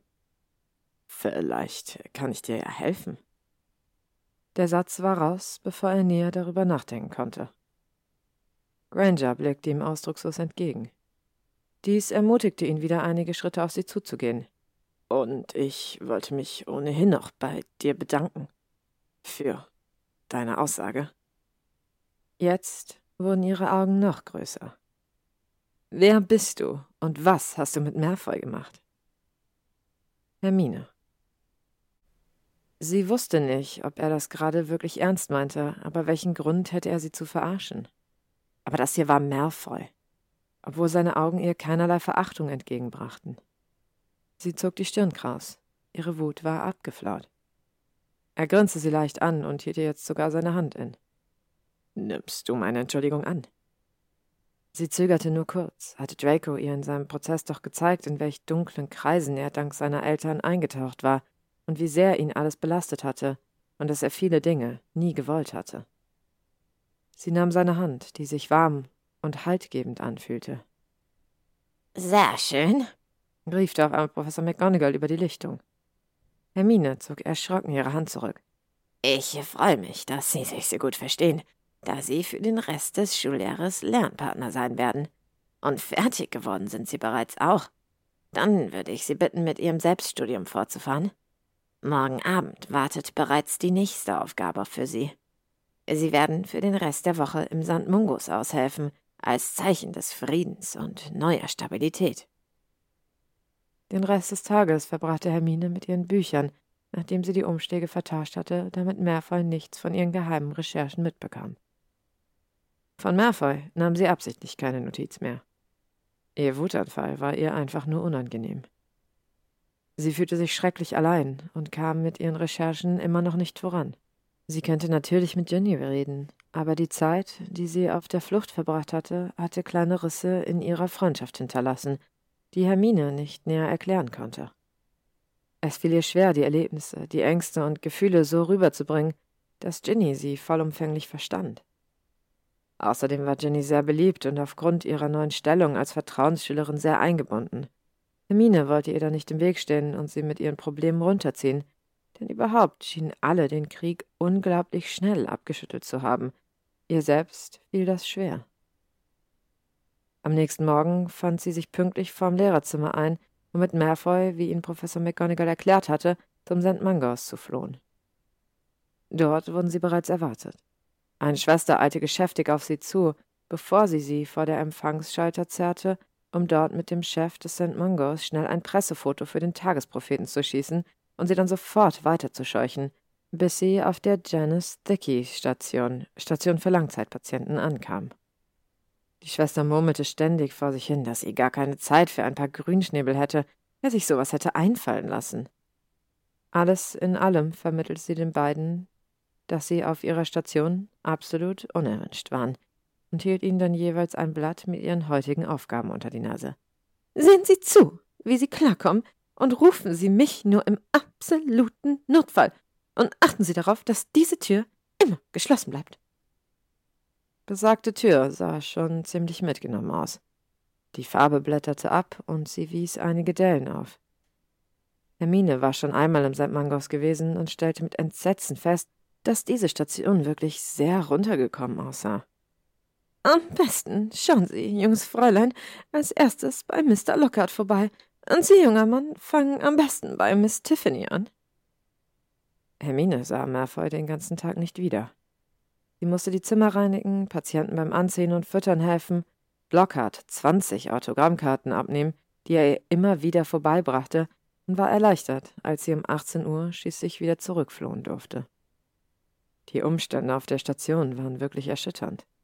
Es fehlte schon an so einfachen Dingen wie Büchern oder Zeitschriften, Papier, um etwas zu malen oder einem Radio. Sie wollte diese Dinge gern sofort beim Abendessen besprechen, weshalb sie sich direkt mit zu Draco an den Tisch setzte. Dieser wirkte einen Moment verblüfft, aber stieg gleich in das Gespräch ein. Draco. Was für ein Tag, dachte er, als sie endlich die Heimreise antreten dürften. Putzen, füttern und sich alle Ohren abkauen lassen. Sollte es dafür nicht Hauselfen geben? Er war kurz verblüfft, als sich Granger tatsächlich an seinem Tisch niederließ und ihn sofort in eine hitzige Diskussion über die Zustände dieser Station verstrickte. Seine Idee mit den Hauselfen behielt er aber lieber für sich. Wusste er doch noch um Grangers nie endenden Kampf für mehr Elfenrechte. Aber er stimmte ihr zu, dass sich einige Sachen ändern sollten. Es macht ihm tatsächlich Spaß, mit ihr so konstruktiv zu debattieren und Lösungen zu erarbeiten. Sie kamen zum Entschluss, dass sie ihre Ideen McGonagall vorstellen und um Unterstützung bitten wollten. Als er endlich in seinem Bett lag, hatte er das Gefühl, dass es doch ein erfolgreicher Tag gewesen war und er wirkliches Glück hatte, nicht auf dieser Station gefangen zu sein, und er schlief die Nacht ohne Albträume. Kapitel 5 Hermine Professor McGonagall zeigte sich sehr erfreut, als Drake und Hermine ihr Ergebnisse und Eindrücke mitteilten. Genauso hatte sie sich die Projektarbeit vorgestellt und lächelte zufrieden in sich hinein. Sie versprach, sich um die angesprochenen Dinge zu kümmern und sie ihnen als Spende zur Verfügung zu stellen. Es war wieder ein sehr arbeitsreicher Tag, bis sie schließlich wieder um 18 Uhr zurückflohen dürften. Hermine war leicht schwindelig und sie war froh, dass sie direkt zum Essen gehen konnte, wo sie ihren Platz wieder neben Draco einnahm. Es war angenehm, sich mit ihm auszutauschen. Er war so gar nicht mehr wie früher. Trotzdem musste sie das Essen zeitig verlassen, begann doch jetzt quasi ihre Nachtschicht. Sie musste zwingend mit ihren Recherchen vorankommen. Draco. Die Arbeit im St. Mungo begann tatsächlich, ihm Freude zu bereiten. Nur Granger sah von Tag zu Tag müde aus. Aber morgen war bereits Freitag und damit der letzte Tag ihres sogenannten Praktikums. Morgen konnten sie die bei McGonagall bestellten Sachen übergeben und es würde dadurch ein gelungener Abschluss sein. Sogar die miesepetrige Schwester war im Laufe der Woche aufgetaut, als sie sah, dass die zwei keine Idioten, sondern eine Bereicherung in ihrer täglichen Arbeit waren. Draco fragte sich zwischendurch, wie eine einzelne Schwester dies alles sonst bewältigte und vermutete doch stark den Einsatz von Haushelfen. Er konnte sich sogar vorstellen, nach seinem Abschluss vielleicht hier eine Ausbildung zu beginnen. Ein Hoffnungsschimmer an seinem sonst so schwarzen Horizont. Fühlte sich gut an. Er fühlte sich gebraucht und dem Patienten war seine Vergangenheit herzlich egal. Lockhart war ja sogar so vergesslich, dass er sie alle zehn Minuten von neuem fragte, wer sie denn waren, obwohl er eindeutig einen Narren an Granger gefressen hatte. Der Freitag war wie vermutet ein voller Erfolg. Patienten wie Stationsschwestern gerieten völlig aus dem Häuschen, dass sich zwei Schüler innerhalb kürzester Zeit so viel hatten einfallen lassen. Granger hatte Professor Sprout sogar sich selbst gießende Pflanzen abgeschwatzt, um die Station damit aufzuhübschen. Trotzdem wirkte sie seltsam angespannt, und er fand keine Erklärung dafür. Samstag blieb er genüsslich extra lange in seinem Bett liegen, bevor er sich zum Frühstück aufmachte. Die anderen der Abschlussklasse sah er an diesem Tag nur flüchtig, und Granger merkwürdigerweise gar nicht. Es war ein sonniger Tag, weshalb wohl alle vorzogen, ihren Nachmittag draußen zu verbringen, und so hatte Draco den ganzen Gemeinschaftsraum für sich. Es war herrlich. Bis auf einmal eine schluchzende Granger an ihm vorbeirauschte und ihre Tür zuschmiss, er vor Schreck beinahe aus dem Sessel gefallen wäre. Verdammt, dachte er. Er wollte sie nicht so aufgelöst sehen und ging ihr daher sofort hinterher. Anklopfen sparte er sich. Sie hätte es ohnehin nicht gehört. Vorsichtig, aber zügig näherte er sich Granger, die auf ihrem Bett lag und heulte wie ein Schlosshund. Beinahe zärtlich berührte er sie an der Schulter. Was ist passiert? Granger fuhr herum, und ihr Gesichtsausdruck verwandelte sich innerhalb von Sekunden in blanke Wut. Was passiert ist? fuhr sie ihn an. Was passiert ist? wiederholte sie lauter und stand zornig auf. Sie zitterte regelrecht vor Wut. Anscheinend hatte er etwas Falsches gesagt und überlegte schon den Rückzug anzutreten, aber Granger war noch nicht fertig mit ihm. Es hat nicht geklappt. Es hat nicht funktioniert schrie sie ihn nun an. Ich hätte das niemals tun dürfen. Nur wegen. Sie stockte und sah ihn mit glasigen Augen an und realisierte erst jetzt, wer da eigentlich vor ihr stand. Aber Draco wusste aus reiner Intuition, dass sie die Todesser bzw. ihn meinte und schluckte hart. Granger drehte sich weg von ihm, nun wieder von tiefen Schluchzern geschüttelt und sank schließlich auf die Knie. Draco war hin und her gerissen, ob er sie in diesem Zustand einfach sich selbst überlassen sollte, konnte er mit Gefühlsausbrüchen einfach nicht umgehen. In seinem ehemaligen Zuhause hatte niemand Gefühlsausbrüche solcher Art. Dort war es an der Tagesordnung, immer die Kontrolle zu bewahren, selbst wenn einen der Crew nicht abschmeifen, mahnte er sich. Granger schien ihn gar nicht mehr wahrzunehmen, oder nahm vielleicht an, dass er einfach das Weite gesucht hatte. Sie hammerte jetzt in völliger Verzweiflung auf dem Boden ein, und er konnte nicht anders, als ihre Hand einzufangen und sie zu umarmen. Er sagte kein Wort, sondern hielt einfach nur ihre Wut, ihre Verzweiflung und ihre Tränen aus. Irgendwann beruhigte sich Granger und hielt ihn nun ihrerseits mit ihren Händen fest, als ob sie Angst hätte, den schützenden Kokon, der sie umgab, zu verlieren, sobald sie wieder sie selbst war.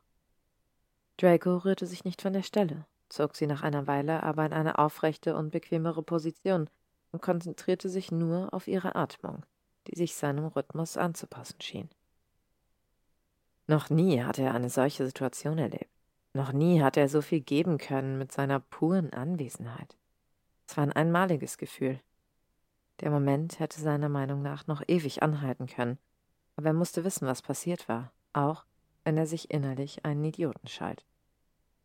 Was wäre, wenn es um Weasley oder Potter ging? fragte er sich. Wollte er das dann wirklich wissen? Aber er war schon zu weit gegangen, war so sehr in ihre Privatsphäre eingedrungen, dass er jetzt schlecht einfach wieder gehen konnte. Also schob er sie sanft einige Zentimeter von sich weg, sah sie ernst an und fragte Was ist passiert? Ich glaube, ich habe sie für immer verloren, hauchte Hermine. Es war ungewohnt, in Malfoys Armen zu liegen, aber es fühlte sich gleichzeitig unglaublich tröstend an, und sie wollte die Wärme, die er ausstrahlte, gerade nicht messen. Sie bemerkte, dass Malfoy sie immer noch irritiert ansah, also holte sie tief Luft und begann stockend und flüsternd zu berichten. Ich. ich habe wegen dem Krieg. Ich hatte Angst, dass sie sie finden würden. Wen? fragte Malfoy. Meine Eltern. Ich habe ihr Gedächtnis verändert. Ich habe ihnen die Erinnerung an mich genommen. Bei den letzten Worten war sie immer leiser geworden und erneute Tränen bahnten sich ihren Weg ihre Wangen hinab. Neue Schluchzer brachen aus ihr heraus, und Draco hielt sie wieder fester und wiegte sie instinktiv sanft hin und her. Langsam sickerten ihre Worte tief in sein Bewusstsein. Sie hatte keine Eltern mehr, weil sie sich selbst aus ihrem Leben gelöscht hatte. Welch grausames Schicksal, welch grausame Tat, dachte er. Er wusste, dass seine Mutter den dunklen Lord nur aus Liebe zu ihm über den Zustand von Potter angelogen hatte. Was passiert wäre, wenn seine Mutter nicht so reagiert hätte, wollte er sich gar nicht ausmalen. Er war, gelinde gesagt, schockiert und zeitgleich beeindruckt. Es war schon sehr hohe Magie, eine Erinnerungssequenz zu löschen, aber eine ganze Person aus gleich zwei Gedächtnissen auszuradieren, das grenzte an ein Wunder. Warum konntest du es nicht rückgängig machen? Seine Stimme klang rauer als beabsichtigt. Er wusste, wie schlau Granger war und dass sie ihren Eltern nicht unüberlegt die Erinnerung genommen hatte und sicher von vornherein einen Plan hatte, diese nach dem Krieg wiederherzustellen. Es ging einfach nicht, flüsterte es an seiner Brust. Ich habe alles getan, wie es beschrieben war. Ich war so froh, sie wiedergefunden zu haben. Aber Hermine versagte die Stimme und sie begann wieder zu zittern. Draco runzelte die Stirn. Wo warst du heute? Hermine hob den Kopf und sah ihn an. In Edinburgh. Ich habe ein letztes Mal meine Eltern getroffen, bevor sie zurück nach Australien fliegen. Du hast sie nach Australien auswandern lassen? Draco war nun, wenn dies überhaupt möglich war, noch geschockter. Er dachte, er hatte im letzten Jahr schon viel an höherer Magie angewandt, aber Granger stellte dies nun wirklich in den Schatten. Ja, ich wollte sie wirklich sicher wissen. Ihm wurde mit einmal bewusst, welche Ängste sie ausgestanden haben musste, damit ihre Eltern nicht von Todessern gefangen genommen und gefoltert wurden. Er konnte ihre Reaktion gut nachvollziehen und verabscheute wieder einmal, was er ihr in den letzten Jahren angetan hatte. Granger atmete nun viel ruhiger, und ihm fiel plötzlich auf, dass sie ihren Unterarm umklammert hielt. Den Arm, der diese schreckliche Narbe trug. Ihm wurde schlecht bei dem Gedanken, warum sie ihn wohl umklammerte. Draco konnte jedoch seinen Blick nicht lösen und zog sanft ihre Hand weg. Granger wollte sich abwenden, war aber nicht schnell genug. Kleine Blutstropfen glänzten an den einzelnen Buchstaben. Die Narbe sah beinahe frisch aus. Es geht schon, presste sie hervor, aber Draco konnte nicht anders. Wie ferngesteuert legte er seine Hand darüber. Ihre Haut war warm und es prickte leicht unter seinen Fingern, die die Narbe nun fast gänzlich abdeckten. Granger zog überrascht die Luft durch die Nase ein. Man hätte eine Stecknadel fallen hören können. Die Zeit schien auf einmal stillzustehen. Ich glaube, du solltest jetzt gehen, Draco schien aus einer Art Trance aufzuwachen und kam ungeschickt auf die Füße. Granger sah ihn nur aus großen Rehaugen an. An der Tür drehte er sich noch einmal zu ihr um. Ich werde dir helfen, raunte er. Dann verschwand er. Kapitel 6 Hermine. Hermine starrte noch immer die Tür an, durch die Malfoy soeben verschwunden war. Oder war es schon vor einigen Minuten gewesen? Sie hätte es nicht sagen können. Was war da eben passiert? geisterte es durch ihren Kopf, und sie fand keine Antwort darauf. Was genau meinte er mit, er wolle ihr helfen? Tatsache war, dass ihre Narbe in dem Moment aufgehört hatte zu ziehen und zu bluten, als Malfoy sie mit seiner Hand berührte. Hermine blickte vorsichtig auf ihre Narbe herab, fast als hätte sie Angst, dass eben diese plötzlich verschwunden wäre. Nein, sie war nach wie vor an Ort und Stelle, sah nun aber so aus, als wäre sie bereits seit ein bis zwei Tagen abgeheilt. Sie wusste, dass sie nur Kopfschmerzen bekommen würde, wenn sie jetzt noch länger darüber nachdachte, also legte sie sich einfach auf ihr Bett und schlief vor Erschöpfung sofort ein. Draco. Die nächste Woche begann wieder mit Selbststudium. Aber jetzt hatte er eine wirkliche Aufgabe. Er wollte unbedingt Granger helfen, ihre Eltern quasi zurückzuholen. Es musste etwas geben, was sie übersehen hatte. Da sie nun alle volljährig waren, hatte er sogar unbegrenzten Zugang zur verbotenen Abteilung. Er schnappte sich ein paar vielversprechende Bände, hatte aber nicht vor, sie hier und vor allen Augen durchzustöbern. Stattdessen machte er sich bei der erstbesten Gelegenheit aus dem Staub und verbarrikadierte sich in seinem Zimmer. Er wusste, dass er die Nadel im Heuhaufen suchte. Er war sich sicher, dass Granger keinen Fehler bei der Zauberformel oder der Bewegung des Zauberstabs gemacht hatte. Dafür war sie schlicht zu gut und zu clever. Aber was war es dann? Er zerbrach sich sogar mehrere Nächte seinen Kopf darüber, bis ihm auf einmal ein Licht anging. Wenn es das war, was er dachte, musste er sofort mit Granger sprechen. Hatte er das Gefühl gehabt, dass sie ihm seit ihrem Zusammenbruch aus dem Weg ging, so war sich dessen jetzt völlig sicher. Es gab einfach keine Gelegenheit, mit ihr unter vier Augen zu reden. Sie schien immer im letzten Moment zu entwischen oder war von einer Traube von Menschen umgeben. Er verließ sogar absichtlich das Abendessen eher, um sie im Gemeinschaftsraum abzupassen, aber sie tauchte einfach gar nicht auf, und er wollte keine Aufmerksamkeit erreden, weil er nicht wie die anderen zu Bett ging. Es war wirklich zum Verzweifeln, bis es ihm am nächsten Morgen, als sie anscheinend bereits zum Frühstück entschwunden war, obwohl er extra zeitiger aufgestanden war, wie Schuppen von den Augen fiel. Nur weil er Granger nicht sehen konnte, hieß das nicht, dass sie nicht anwesend war.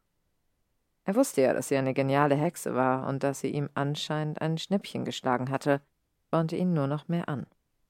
Ja, Granger hatte sich mit dem Falschen angelegt, dachte er, als er schließlich in der Bibliothek saß und sämtliche Bücher, die er zur Desillusionierung finden konnte, regelrecht verschlang. Natürlich ohne, dass Granger etwas davon bemerkt hätte, die ihre Augen förmlich an ihrem Kräuterkundeband festgeklebt zu haben schien. Draco brauchte in der Tat nur zwei Tage, bis er sich selbst vollkommen desillusionieren konnte. Schließlich war er nicht auf den Kopf gefallen. Er war sich sicher, dass Granger damit niemals rechnen würde, dachte sie sicher an die wohl eher beschränkte Magie von Weasley oder Potter. Wobei, Potter musste er da streichen, dachte er grimmig. Seine Sektum Sempra-Narben sah man bis heute quer über seinen Brustkorb. Also legte sich Draco am späten Nachmittag vor dem Eingang zu ihrem Quartier auf die Lauer. Es dauerte etwa eine halbe Stunde, bis er ein Flirren wahrnahm, das näher zu kommen schien. Allerdings schritt besagtes Flirren am Iglu vorbei und auf den verbotenen Wald zu. Draco folgte ihr, sein Ziel immer vor Augen. Schließlich blieb sie auf der Lichtung stehen, auf der sie in der ersten Woche die Bäume gepflanzt hatten, also hob er seine Desillusionierung auf. Ranger, können wir. Doch weiter kam er nicht. Wie ein aufgeschrecktes Reh rannte sie davon und er hinterher. Granger? Langsam wurde er wütend. Granger! schrie er, aber anscheinend dachte diese nicht im Traum daran stehen zu bleiben und rannte am Waldesrand vor ihm davon. So hatte er sich das eigentlich nicht vorgestellt, und er hatte eigentlich auch keine Lust, sie durch den Wald zu jagen. Ich weiß, was das Problem ist, rief er laut genug, dass sie ihn hören konnte. Plötzlich war es merkwürdig still im Wald. Fast hat er gegrinst, da er es geschafft hatte, sie damit zum Stehenbleiben zu bringen. Man muss den Zauber auch wirklich so meinen, Granger. Sein Herz trommelte. Eigentlich hätte er ihr das gerne in Ruhe unter vier Augen gesagt und nicht in den Wald geschrien, aber sie hatte ihm keine andere Wahl gelassen. Er erhielt dennoch keine Antwort. Kann es sein, dass du. Dass ich was? zischte es plötzlich wütend neben ihm. Er drehte sich zu ihr um. Kann es sein, dass du es nicht ernst genug meinst? fragte er nun in einem ruhigeren Ton zurück. Wie kannst du es wagen? fuhr Hermine ihn an und schickte sich an, ihn wieder stehen zu lassen, aber sie hatte ihn eindeutig unterschätzt. Blitzschnell griff er nach ihrer Hand und zog sie zurück. Ranger knurrte ihn daraufhin an. Lass mich los! Er wusste, wozu sie fähig war, aber er ließ sich nicht beirren. Er konnte sich selbst nicht erklären, warum er ihr so vehement, unbedingt helfen wollte. Früher wäre es ihm einfach egal gewesen. Aber früher wäre er auch nicht Todesser geworden und hätte beinahe Dumbledore getötet.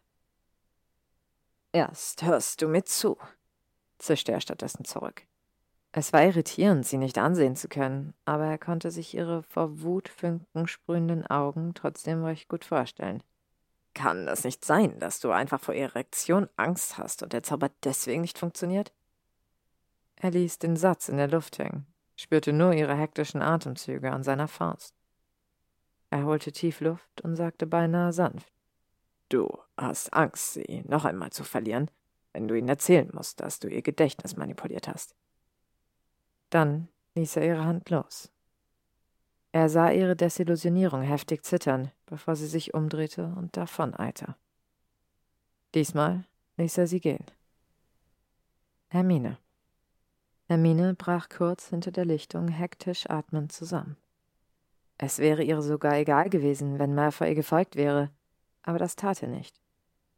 Zumindest konnte sie zwischen ihren hektischen Atemzügen keine anderen Geräusche wahrnehmen.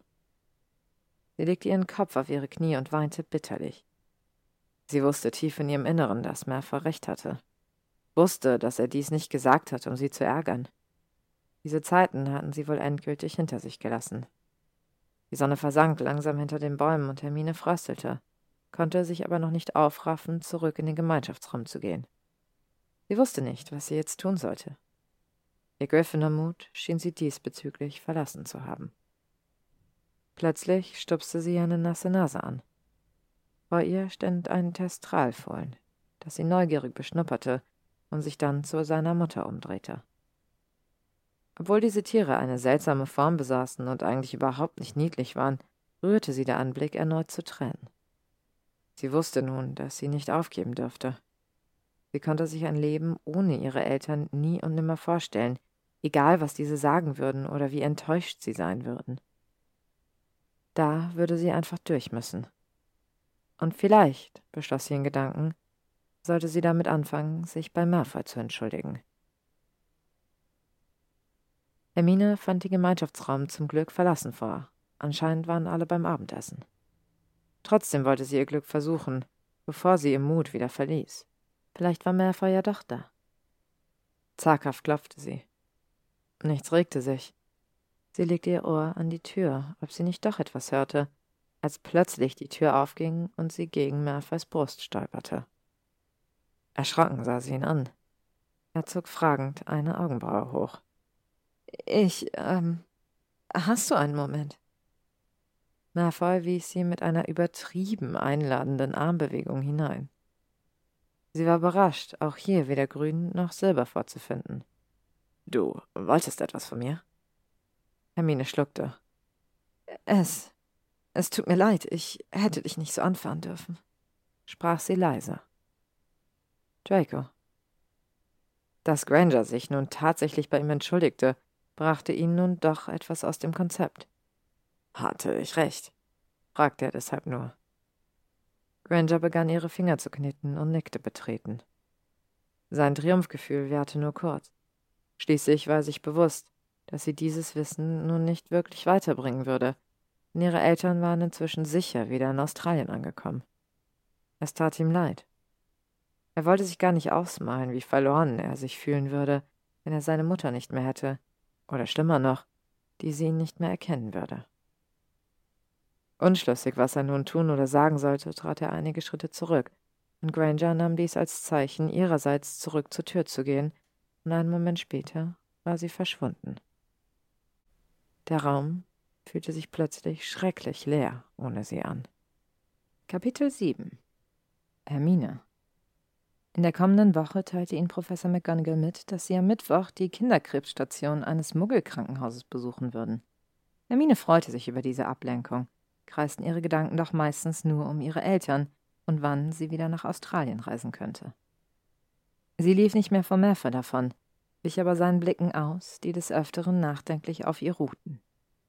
Da die beiden natürlich nicht direkt in ein Muggelkrankenhaus flohen konnten, trafen sie sich mit einer Ministeriumsmitarbeiterin des neuen Muggel-Verbindungs- und Verständnisbüros in der Winkelgasse, um von dort aus einen Fußmarsch zum Krankenhaus anzutreten.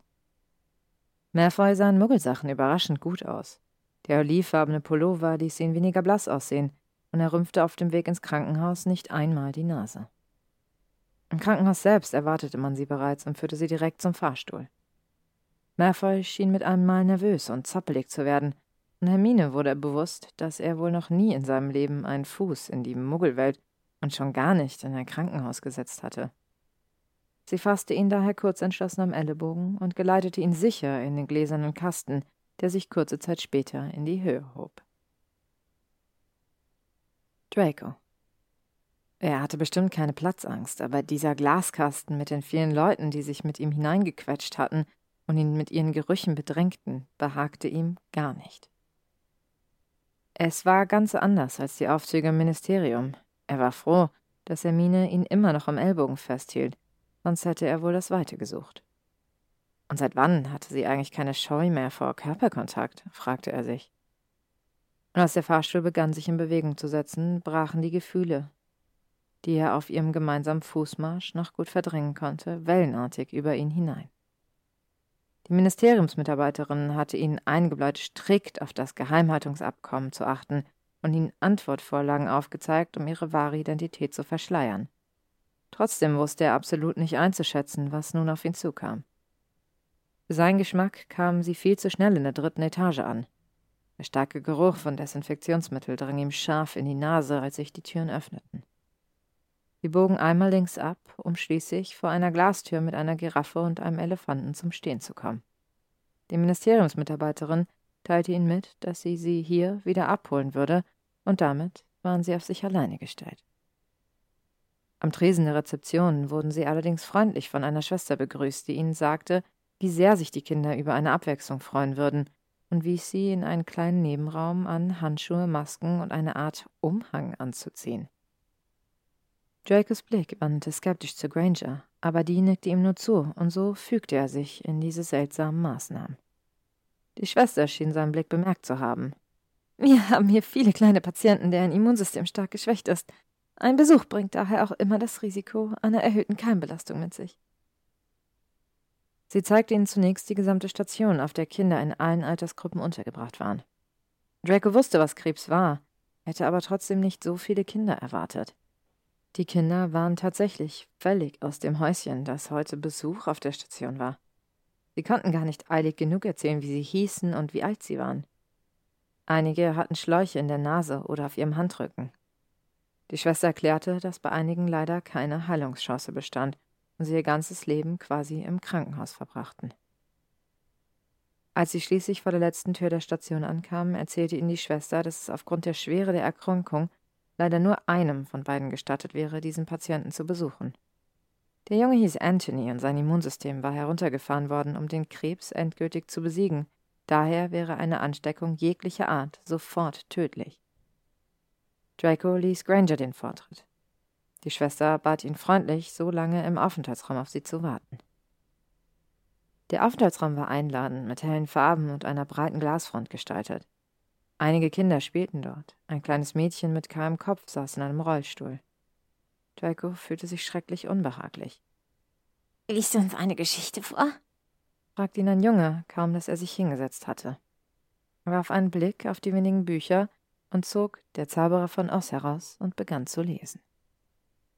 Hermine. Als Hermine schließlich ebenfalls zum Aufenthaltsraum zurückkehrte, traute sie ihren Augen kaum. Umringt von etlichen Kindern, Eltern und einigen Schwestern saß Malfoy und las ihnen eine Geschichte vor. Und er las wirklich gut. Hermine erkannte, dass es sich um ein Lieblingsbuch aus ihrer Kindheit handelte und musste unwillkürlich lächeln. So hatte sie ihn tatsächlich noch nie erlebt und verlor sich regelrecht in dem Moment. Schließlich war es jedoch Zeit zum Aufbruch, und die Kinder waren enttäuscht, dass er ihnen nicht das ganze Buch vorgelesen hatte. Die Eltern und Schwestern applaudierten. Auch Hermine stimmte mit ihnen ein. Malfoy lächelte verlegen und wurde tatsächlich etwas rot. Auf dem Rückweg fiel Hermine allerdings auf, dass Malfoy sehr in sich gekehrt war. Erst als die Ministeriumsmitarbeiterin sie in der Winkelgasse zurückließ, damit sie anschließend zurück nach Hogwarts flohen konnten, fasste sie sich ein Herz und fragte ihn, ob alles in Ordnung wäre. Malfoy sah sie aus etwas glasigen Augen ernst an und flüsterte: Warum können sie nicht alle heilen? Hermine zuckte daraufhin etwas verlegen mit den Schultern und erwiderte schlicht: Weil sie keine Magie haben. Warum können wir ihnen da nicht helfen? Den Rest des Weges sprach Malfoy kein Wort mehr mit ihr. Seine Worte hatten sie tatsächlich gerührt. Früher hatte sie ihn als Muggelhasser abgestempelt, immer so stolz auf seine Reinblütigkeit, aber mit der Realität konfrontiert, reagierte er ganz anders als erwartet. Am Abend im Gemeinschaftsraum tauschten sich alle über ihre jeweiligen Aufgaben und Projekte der Woche aus. Nur Malfoy glänzte mit Abwesenheit, und Hermine hatte das Gefühl, dass diesmal er es war, der nicht Herr über seine Gefühle war, und hatte tatsächlich Mitleid mit ihm. Die Wochen zogen ins Land, und Hermine und Malfoy wuchsen als Team immer besser zusammen.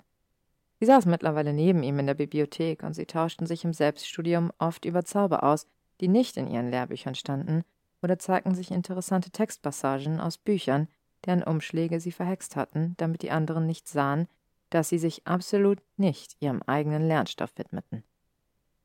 Ginny nahm dies verwundert zur Kenntnis, aber sie fand auch, dass Hermine eindeutig besser aussah als noch vor wenigen Wochen. Und man sollte Menschen ja immer vorteilsfrei begegnen. Das hatte sie die Erfahrung mit der Frau ihres Bruders gelehrt, selbst wenn es sich dabei um Malfoy handelte. Der Krieg hatte schließlich bei jedem seine Spuren hinterlassen. Der Oktober glitt in den November über, und Hermine überlegte fieberhaft, ob sie nicht versuchen sollte, über die Weihnachtsferien doch eine Freigabe für eine internationale Flohreise zu bekommen. Aber etwas hielt sie immer noch ab. Malfoys Worte. Wie konnte sie sich sicher sein, dass sie es diesmal auch wirklich so meinte und nicht doch wieder vor den unerwarteten Reaktionen zurückschrecken würde? Hermine Mitte November teilte ihnen Professor McGonagall ihre nächste Aufgabe mit. Den Besuch und die Ehrerweisung an Mahnmalen und Gedenkstätten der Zauberer sowie der Muggelwelt. Hermine war überrascht, aber anscheinend war das Ministerium sehr bemüht, die Gräben zwischen Muggeln und Zauberern zu verringern. Professor McGonagall erlaubte ihnen von Hogsmeade aus zu apparieren und die Orte selbstständig aufzusuchen, unter der Maßgabe, dass keine Muggel sie sehen würden. Der erste Ort auf ihrer Liste war das Moor von Culloden. Und so liefen sie am nächsten Morgen nach dem Frühstück dick eingepackt gegen den Herbstwind nach Hogsmeade. Malfoy fragte sie zu den Hintergründen von Culloden und Hermine erklärte ihm, so gut sie es aus dem Gedächtnis wusste, dass dort vor circa 250 Jahren die Armee der Highlander gegen englische Königstruppen ins Feld gezogen waren und jämmerlich zugrunde gegangen waren dass Schottland nach den Säuberungen unter dem Herzog von Cumberland nicht mehr dasselbe war. Sie apparierte sie Seite an Seite an den Rand des Moors von Culloden, über dem ein undurchdringlicher Nebel hing. Das Moor selbst war an diesem Früh verwaist, und so beeilten sie sich, zu dem etwa zehn Meter hohen, aus groben Steinen geschichteten Rundturm zu gelangen, der das Denkmal dieser Schlacht darstellte. Hermine hielt kurz inne, um einen Blumenkranz aus Herbstblumen und Heidekraut zu zaubern, und sie hielten eine Schweigeminute ab. Danach fragte Malfoy sie, ob er sie diesmal apparieren sollte, und Hermine gestand sich ein, dass sie tatsächlich so viel Vertrauen zu ihm hatte. Die zweite Gedenkstätte war ein weitläufiger Soldatenfriedhof mitten in Großbritannien, deren gleichförmigen Grabsteine zwischen grünem Rasen eingebettet waren und sich in schier endlosen Reihen dahinzogen. Ein leichter Wind wehte Herbstlaub herbei. Auch dieser Ort lag wie ausgestorben vor ihnen. Malfoy erzählte ihr, dass er noch nie so viele Grabsteine gesehen hätte, und diesmal gab es eine Informationstafel, die ihnen die Hintergründe dieses Friedhofs kurz zusammenfasste. Vögel sangen und das Laub raschelte leise, als sie schweigend einige Reihen abschritten. Mine fragte beinahe schüchtern, wo sie ihre Blumen ablegen wollten, und Malfoy entschied, dass es zu viele Gräber waren und sie die Blumen stattdessen an dem großen Gedenkstein am Eingang des Friedhofs ablegen sollten. Diesmal zauberte er einen Kranz aus weißen Rosen und Silberblatt. Hermine lächelte. Draco. Es war merkwürdig, diese Stätten zu besuchen. Er hatte wirklich keine Ahnung von Muggelgeschichte und war dennoch seltsam berührt. Früher hätte er sicher nie so gedacht, und er war fasziniert, welch tödliche Waffen die Muggel im Laufe der Jahrhunderte erfunden hatten. Granger brachte sie schließlich an den Rand eines kleinen Dorfes, und zum ersten Mal an diesem Tag durchbrachen Sonnenstrahlen die grauen Wolkenmassen. Der Name am Ortseingangsschild ließ Draco stutzen. War dies wirklich Godric's Hollow? Granger führte sie zielstrebig an dem kleinen Friedhof vorbei und durch enge Gassen, bis sie fast wieder den Ortsausgang erreicht hatten. Er wollte sie schon verwundert fragen, wohin sie eigentlich gingen, als sie plötzlich ihren Zauberstab zückte und diesen sacht gegen ein Stück Gartenzaun schlug. Vor seinen Augen tauchte ein kleines Einfamilienhaus auf, dessen erste Etage zweifellos durch einen mächtigen Fluch weggesprengt worden war. Er wusste auch ohne die kleine Tafel, die am Gartentor erschienen war, dass dies das Haus war, in dem Potter als Kleinkind den Todesfluch überlebt hatte. Ihn erfüllte eine seltsame Ruhe, weil er wusste, dass er, dessen Namen nicht genannt werden dürfte, nie wieder unter ihnen weilen würde, und er war Potter unglaublich dankbar dafür. Granger entschied sich diesmal für eine Kerze, die sie in einem verschnörkelten Windlicht sacht an der ehemaligen Haustür platzierte. Draco wirkte einen Zauber, der die Kerze für ein Jahr lang nicht ausgehen lassen würde. Granger lächelte ihn mit einem Glitzern in den Augen an und hauchte, das würde Harry sicher gefallen. Er wusste von den Wutanfällen des dunklen Lords, was Potter und Granger auf ihrer Flucht erlebt hatten und wie knapp sie dem Tod entkommen waren. Spontan nahm er sie in die Arme und sie verbrachten etliche Minuten einträchtig vor dem Haus stehend, bis sie sich schließlich losrissen und bestimmten Schrittes das Dorf endgültig verließen. Kapitel 9 Hermine Minuten später tauchten sie hinter einem mannshohen Container auf. Wo sind wir? fragte Malfoy sie. Hier, um die Ecke, hab ich mal gewohnt. Kleinlaut fügte sie hinzu. Mir ist kein besserer Ort eingefallen, um ungesehen apparieren zu können. Malfoy sagte nichts dazu. Wir sollten los. Schnell schluckte sie den Knoten, der sich in ihrem Hals gebildet hatte, runter und nutzte Malfoy zur nächsten U-Bahn-Station. Draco. Es war ihm doch unangenehmer, als er zugeben wollte, dass er wieder einmal keine Ahnung von alledem hatte. Granger musste sich natürlich um die Bezahlung der U-Bahn-Tickets kümmern, weil er kein Muggelgeld bei sich hatte. Sie zeigte ihm, welche U-Bahn-Linie die richtige war und führte ihn zum richtigen Bahnsteig. Unglaublich, wie viele Muggel hier unterwegs waren, ganz zu schweigen von den Massen, die mit ihnen zusammengedrängt in der U-Bahn standen, von den Gerüchen, die diese ausstießen, ganz zu schweigen. Einmal mussten sie sogar umsteigen, und Draco hatte tatsächlich Angst, Granger in dem Gedränge zu verlieren, so dass er ihre Hand ergriff. Granger warf ihm daraufhin nur einen kurzen Seitenblick zu und zog ihn dann weiter durch das Getümmel. Als die U-Bahn sie schließlich nach einer Dreiviertelstunde aus ihren Untiefen wieder ausspuckte, strahlte ihm die Sonne entgegen, und er musste erst einmal tief Luft holen. Er kam nicht umhin, gewissermaßen beeindruckt zu sein, was die Muggel sich alles einfallen ließen, um von A nach B zu kommen. Aber die Zeit, die diese Tortur beanspruchte, stand in keinem Verhältnis zum Reisen mit Flohpulver oder dem Apparieren. Hast du Hunger? fragte ihn Granger und wies auf einen kleinen Imbiss auf der anderen Straßenseite. Fisch und Chips war zwar nicht sein Lieblingsessen, aber eine Stärkung konnte sicher nicht schaden. Nach dem durchaus sehr fettigen Essen machten sie noch einen Abstecher in einen kleinen Blumenladen. Schließlich konnten sie mitten in London keine Blumen hervorzaubern. Was keiner außer seiner Mutter wusste, war, dass Draco Blumen liebte. Er schaute sich ausgiebig um und staunte, welche Auswahl der kleine Laden hergab, der wirklich über und über mit Blumen und Pflanzen aller Art vollgestopft war. Wieder war es natürlich Granger, die die Blumen bezahlte, und es ärgerte ihn einfach maßlos.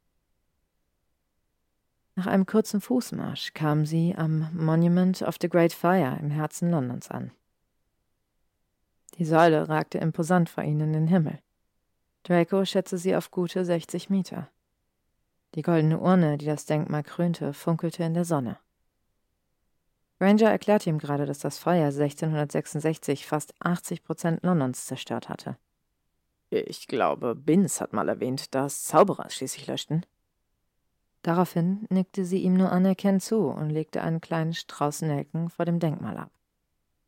Anschließend führte sie ihr Weg zur Millennium Bridge, die seinerzeit von Todessern in die Luft gesprengt worden war und etliche Muggel das Leben gekostet hatte.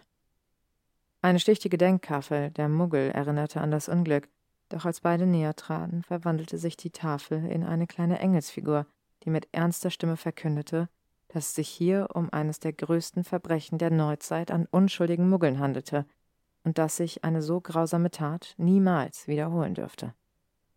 Zum Schluss fügte die Figur hinzu, dass die Zauberergemeinschaft lieber nach Gemeinsamkeiten statt Unterschieden suchen sollte und verwandelte sich in die schlichte Tafel zurück. Granger steckte dieses Mal weiße Rosen an den Rand der Tafel. Sie spazierten jeder in seinen eigenen Gedanken versunken weiter.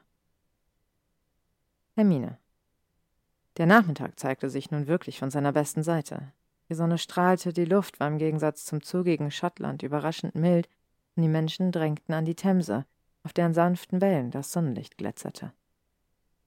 Malfoy hatte wieder ihre Hand genommen, und so schlängelten sie sich vorbei an Familien, deren Kindern Seifenblasen pusteten, älteren Menschen, die eine Art Picknick auf einer der vielen Bänke veranstalteten, Fotos knipsenden Touristen und vielen mehr.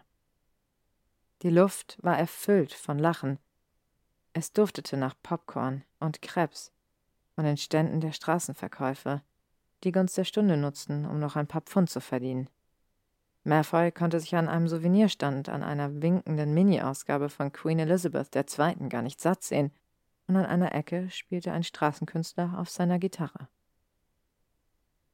Hermine spürte, wie leicht sie sich auf einmal fühlte, dass sich ein Grinsen auf ihr Gesicht gestohlen hatte und dass man sie und Malfoy, wenn man es nicht besser wüsste, für eines der vielen Pärchen halten konnte, die ihren freien Nachmittag genossen. So hatte sie sich tatsächlich schon lange nicht mehr gefühlt erfüllt von Glück und Hoffnung. Nachmittage im November sind angesichts der untergehenden Sonne leider schneller vorbei, als einem lieb ist, und kaum war die Sonne verschwunden, zog ein eisiger Wind auf. Malfoy und Hermine machten sich auf den Rückweg, versuchten eine geschützte Ecke zum Apparieren zu finden, als Malfoy plötzlich stehen blieb und Hermine dadurch ruckartig gebremst wurde. Was ist das hier? fragte er sie. Ein botanischer Garten, erklärte sie ihm das kuppelartige, gläserne Gebäude. Können wir da reingehen? Hermine schaut auf den Aufsteller mit den Öffnungszeiten. Sie schließen aber in fünf Minuten. Sind wir nun Zauberer oder nicht? fragte Murphy sich schelmisch und Hermine grinste nur. Sie desillusionierten sich gegenseitig und schlüpften, bevor der Wachmann die Türen schließen konnte, hinein. Im Inneren war es tropisch warm, sodass sie schleunigst ihre dicken Mäntel ablegten. Die vielen Pflanzen und Palmen wurden von vereinzelt gelblichen, in den Boden eingelassenen Lampen beidseitig des Weges, der vor ihnen lag, angeleuchtet. Es herrschte eine mystische Atmosphäre. Malfoy schritt den Weg entlang und sog tief die von den Pflanzen geschwängerte Luft in sich ein. Sie liefen ein Stück und bestaunten die Fülle an großen und kleinen Pflanzen, als plötzlich Pfff. Erschrocken wandten sie sich um, konnten aber nichts entdecken.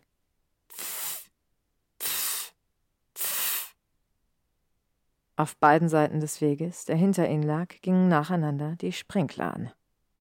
Pflanzen wurden allem Anschein nach nachts gegossen und besprühten nicht nur diese, sondern auch den gesamten Weg. Lauf! rief Malfoy und zog Hermine mit sich, als die Sprinkler sie einzuholen schienen. Sie erreichten einen kleinen Platz, von dem mehrere Wege in die Tiefe des botanischen Gartens abgingen, mussten feststellen, dass auch dort alle Sprinkler fleißig ihrer Arbeit nachgingen, bis sie begannen, auch den Platz, auf dem sie standen, unter Wasser zu setzen. Fluchtartig retteten sie sich unter ein großes herabhängendes Blatt eines Bananenbaums, und die Wassermassen prasselten auf sie herunter.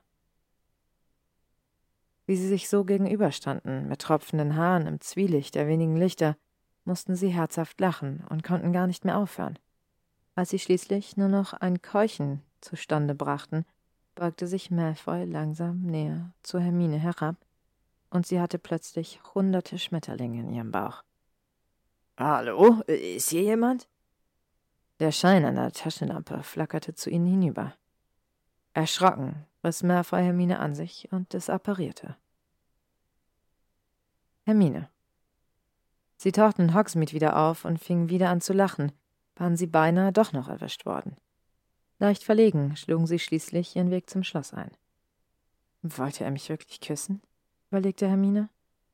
Die Schmetterlinge in ihrem Bauch hatten sich immer noch nicht beruhigt, aber Malfoy war nichts anzumerken. Sie stutzte.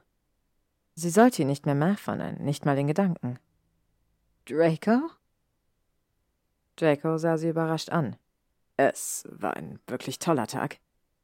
Draco lächelte sie warm an, und plötzlich fühlte sich das Schweigen nicht mehr ganz so seltsam an. Draco. Als er schließlich in seinem Bett lag, starrte er hellwach die gläserne Decke über ihm an. Was für ein Tag, dachte er.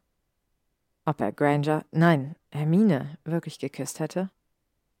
Er konnte es nicht sagen. Er hatte sich einfach der Situation hingegeben, und es war einfach wunderschön gewesen.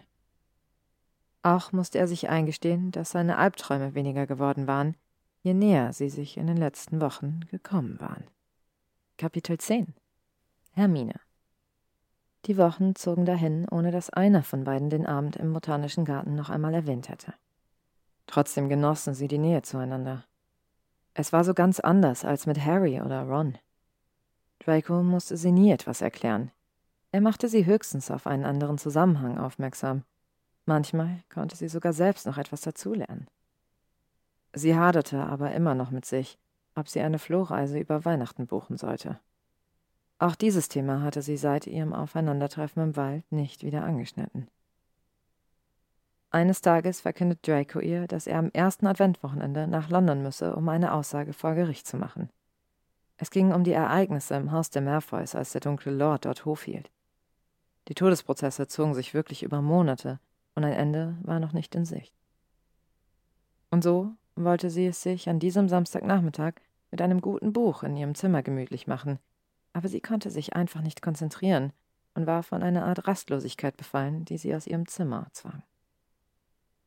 Leider hatten sich ausgerechnet an diesem Tag Neville, Luna und sämtliche Vertrauensschüler in ihrem Gemeinschaftsraum breit gemacht, um den anstehenden Weihnachtsball zu planen. Ein Weihnachtsball mit viel Tamtam -Tam und noch mehr Gästen. Es sollten alle Familien sowie ehemaligen Schülerinnen und Schüler geladen werden. Mine wusste nicht mal, ob sie an diesem Weihnachtsball teilnehmen und ob sie Weihnachten überhaupt in Hogwarts verbringen würde. Also flüchtete sie sich in die Bibliothek. Der Geruch vom Pergament hatte sie schließlich schon immer beruhigt. Nur nicht heute. Sie konnte ihre Rastlosigkeit einfach nicht abschütteln und gab sich kurzerhand geschlagen. In ihr Zimmer zurückzukehren wäre sinnlos gewesen, also streifte sie durch das weihnachtlich geschmückte Schloss mit seinen vielen Stechpalmengirlanden, Eiskristallen, verzierten Rüstungen, Weihnachtskugeln und bimmelnden Glöckchen. Aber es fiel ihr schwer, diese liebevolle Dekoration zu genießen. Schließlich baten sich ihre Füße Trepp auf, Trepp ab, ein Weg in den siebten Stock. Die Brandspuren vom ehemaligen Raum der Wünsche schienen sie anzuziehen, und Hermine wurde auf einmal von einem schrecklichen Heimweh gepackt. Das war es, was sie sich eigentlich für Weihnachten wünschte. Sie wollte einfach nur nach Hause. Sie war den Tränen bereits nahe und spürte bereits das erste Brennen ihrer Narbe, die emotionale Zusammenbrüche regelrecht anzufeuern schien, als sich plötzlich ein Arm um sie legte. Erschrocken blickte sie in das Gesicht von Draco. Was machst du ganz alleine hier? Ich hatte Heimweh, gab sie leise zurück, und Draco zog sie in eine tröstende Umarmung. Als sie sich schließlich voneinander lösten, keuchte Hermine überrascht auf. Vor ihnen hatte sich eine alte, rußbefleckte Tür materialisiert, deren goldener Rahmen regelrecht zu pulsieren schien. Sie nickten einander zu, und Hermine zog neugierig die Tür auf. Nein, das ist ja unglaublich, rief sie. Vor ihnen erhob sich ein adrettes Häuschen in einer schier endlosen Halle. Hermine eilte bereits die Stufen zur Eingangstür hoch. Schau dir das an, rief sie Draco zu. Mein Elternhaus. Es muss wirklich der Raum der Wünsche sein. Ihr Herz schlug einen unregelmäßigen Rhythmus. Es war wirklich wie ein Wunder. Es roch sogar wie zu Hause. Sie musste regelrecht jauchzen vor lauter Freude. Es war komplett so eingerichtet, wie sie es das letzte Mal gesehen hatte. Die Küchenschränke glänzten, Kaffeemaschine und Toaster standen auf ihrem Platz, im Wohnzimmer hing sogar ihr Fernseher, und auf allen Bildern war Hermine noch vorhanden. Sie konnte sich gar nicht satt sehen. Komm, ich zeig dir mein Zimmer. Sie hatte den Fuß bereits erhoben, um die erste Treppenstufe zu erklimmen. Doch Draco blaffte sie plötzlich an. Hab endlich Vertrauen, Granger. Hermines Fuß blieb mitten in der Luft stehen und sie musste perplex blinzeln. Vertrauen? Aber sie vertraute ihm doch längst, auch wenn sie es vielleicht nicht aussprach. Sie sah ihn irritiert an. Draco. Instinktiv wusste er, dass es sich um das Haus der Grangers handeln musste. Ihm war nicht verborgen geblieben, dass sie das Thema mit ihren Eltern nie wieder angesprochen hatte. Aber er war nicht blöd. Er wusste, dass es sie immer noch belastete. Daher konnte er ihre Freude, vom Raum zu Raum zu stürzen, nicht ganz teilen, und schließlich langte es ihm. Hab endlich Vertrauen, Granger. Es klang härter als beabsichtigt. Allerdings blinzelte ihn Hermine nur irritiert an. Hab endlich Vertrauen in die Liebe deiner Eltern, fügte er mit Nachdruck hinzu. Er sah, wie das Lächeln auf Hermines Gesicht erstarb. Hermine. Die Worte trafen sie völlig unvorbereitet. Sie öffnete ihren Mund, um etwas zu erwidern, aber es kam kein Laut heraus. Urplötzlich strich ein kühler Luftzug durch das Haus, der sie frösteln ließ. Aus dem Luftzug wurde binnen weniger Sekunden ein böiger Wind, der ihre Haare umherwirbelte und sie die Augen zusammenkneifen ließ. Und dann löste sich das Haus unter dem tosenden Wind in tausend Einzelteile auf, die ihm nichts zu verschwinden schienen. Als der Wind sich schließlich gelegt hatte, war die Stille ohrenbetäubend und sie war ganz alleine. Sie drehte sich um die eigene Achse, aber sie konnte Draco nirgends entdecken.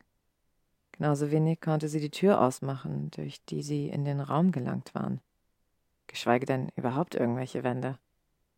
Sie schienen in einem endlosen Weltall zu stehen, ohne Anfang oder Ende. Hermine bekam es mit der Angst zu tun, bis Draco urplötzlich etliche Meter vor ihr auftauchte, als ob er soeben dahin appariert wäre. Aber das konnte nicht sein, oder? fragte sie sich. Du musst endlich Vertrauen haben, rief er zu ihr herüber. Hermine spürte bereits das Brennen ihrer Tränen in den Augen. Aber wie? rief sie zurück. Der Raum schien den Schall zu schlucken. Sie war sich nicht einmal sicher, ob Draco sie überhaupt gehört hatte. Er selbst war wie eine Fata Morgana. Eine Silhouette schien zu flirren und zu verschwimmen. Ob er überhaupt real war? Aber er schien unter dem ständigen Flirren näher zu kommen. Kapitel 11 Als Draco endlich in seinem Zimmer ankam, hatte er das Gefühl, etliche Meilen gerannt zu sein. Er hätte nicht mal sagen können, ob er jemandem im Schloss begegnet war, so sehr überschlugen sich seine Gedanken. Was zur Hölle war da eben passiert? fragte er sich. Der Raum der Wünsche schien eine eigene Dynamik entwickelt zu haben. Er wusste noch, wie die Einzelteile des Hauses wie Tausende von Puzzleteilen um ihn herumwirbelten, und auf einmal war er ganz alleine, bis plötzlich in etlicher Entfernung Granger vor ihm auftauchte. Er wollte zu ihr gehen, aber der Raum schien ihn an Ort und Stelle festzuhalten. Dann versuchte er Hermine zu rufen, aber auch hier kam ihm der Raum zuvor, indem er seine ersten Worte an sie wie durch einen unsichtbaren Lautsprecher wiederholte. Und da hatte er verstanden. Nur zu dem Kuss hätte er sich nicht hinreißen lassen sollen. Seine Gefühle waren einfach mit ihm durchgegangen. Hermine war so rein. Er wollte ihr zwar unbedingt helfen, hatte aber gleichzeitig das Gefühl, sie zu beschmutzen. Der Vormittag im Gerichtssaal des Ministeriums war abscheulich gewesen. Es erinnerte ihn zu sehr an seinen eigenen Prozess, die Angst, nach Azkaban zu kommen, die Angst, was dann alles passieren würde, ob er seine Mutter wiedersehen würde. Er war zu etlichen Tagen im Männer befragt worden, von den abscheulichen Dingen, die dort geschehen waren und dessen Zeuge er war. Als er schließlich gehen durfte, hatte er das Gefühl, eine eiskalte Hand würde ihm die Luft zum Atmen nehmen, und er hatte schleunigst das Weite gesucht. Und er hatte das dringende Bedürfnis, in die Nähe von Hermine zu gelangen, die Licht in sein Dunkeln brachte, sein Herz auftaute. Er musste aufhören damit, mahnte er sich. Hermine sollte sich auf ihre Eltern konzentrieren. Er wäre da doch nur ein Klotz am Bein. Es war einfach nicht seine Welt. Er selbst hatte so viele schlimme Dinge getan, während sie immer für das Gute eingestanden war. Seine Gedanken verdüsterten sich von Minute zu Minute. Das draußen aufziehende Gewitter passte hervorragend dazu. Hermine. Es schüttelte und der Wind rüttelte an jedem Fenster, als Hermine nach einer gefühlten Ewigkeit aus dem Büro der Schulleiterin hinaus durch das Eingangsportal ging. Der Wind zerrte an ihren Haaren und der Regen peitschte ihr ins Gesicht, aber sie fühlte sich herrlich und energiegeladen. Sie hatte endlich einen Plan, wieder ein Ziel vor Augen. Als erstes musste sie mit Draco reden. Ihr Klopfen schien im Donner unterzugehen. Zumindest antwortete er nicht, aber Hermine war sich sicher, dass er da war, also drückte sie die Tür einfach auf. Just in diesem Moment zuckte ein Blitz über den Himmel und erleuchtete Dracos Zimmer auf eine groteske Weise. Das Bett war komplett zerwühlt, Papiere und Federkiele lagen verstreut im ganzen Raum, und mittendrin stand Draco und sah aus wie der blutige Baron höchst persönlich. Als sie aber ganz eintrat und mit einem Schnippen ihres Zauberstabs die kleine Nachttischlampe zum Erleuchten brachte, taute sein Gesicht etwas auf. Ich wollte mich bei dir bedanken, begann Hermine zögerlich, aber dann sprudelten die Worte einfach aus ihr heraus.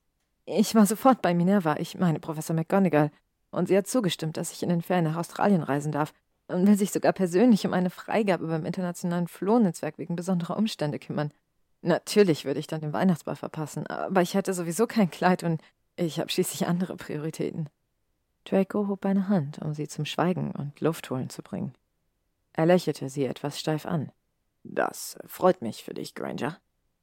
Es gibt nur einen Haken. Sie lässt mich nicht ohne Begleitung reisen, und, und ich wollte dich fragen.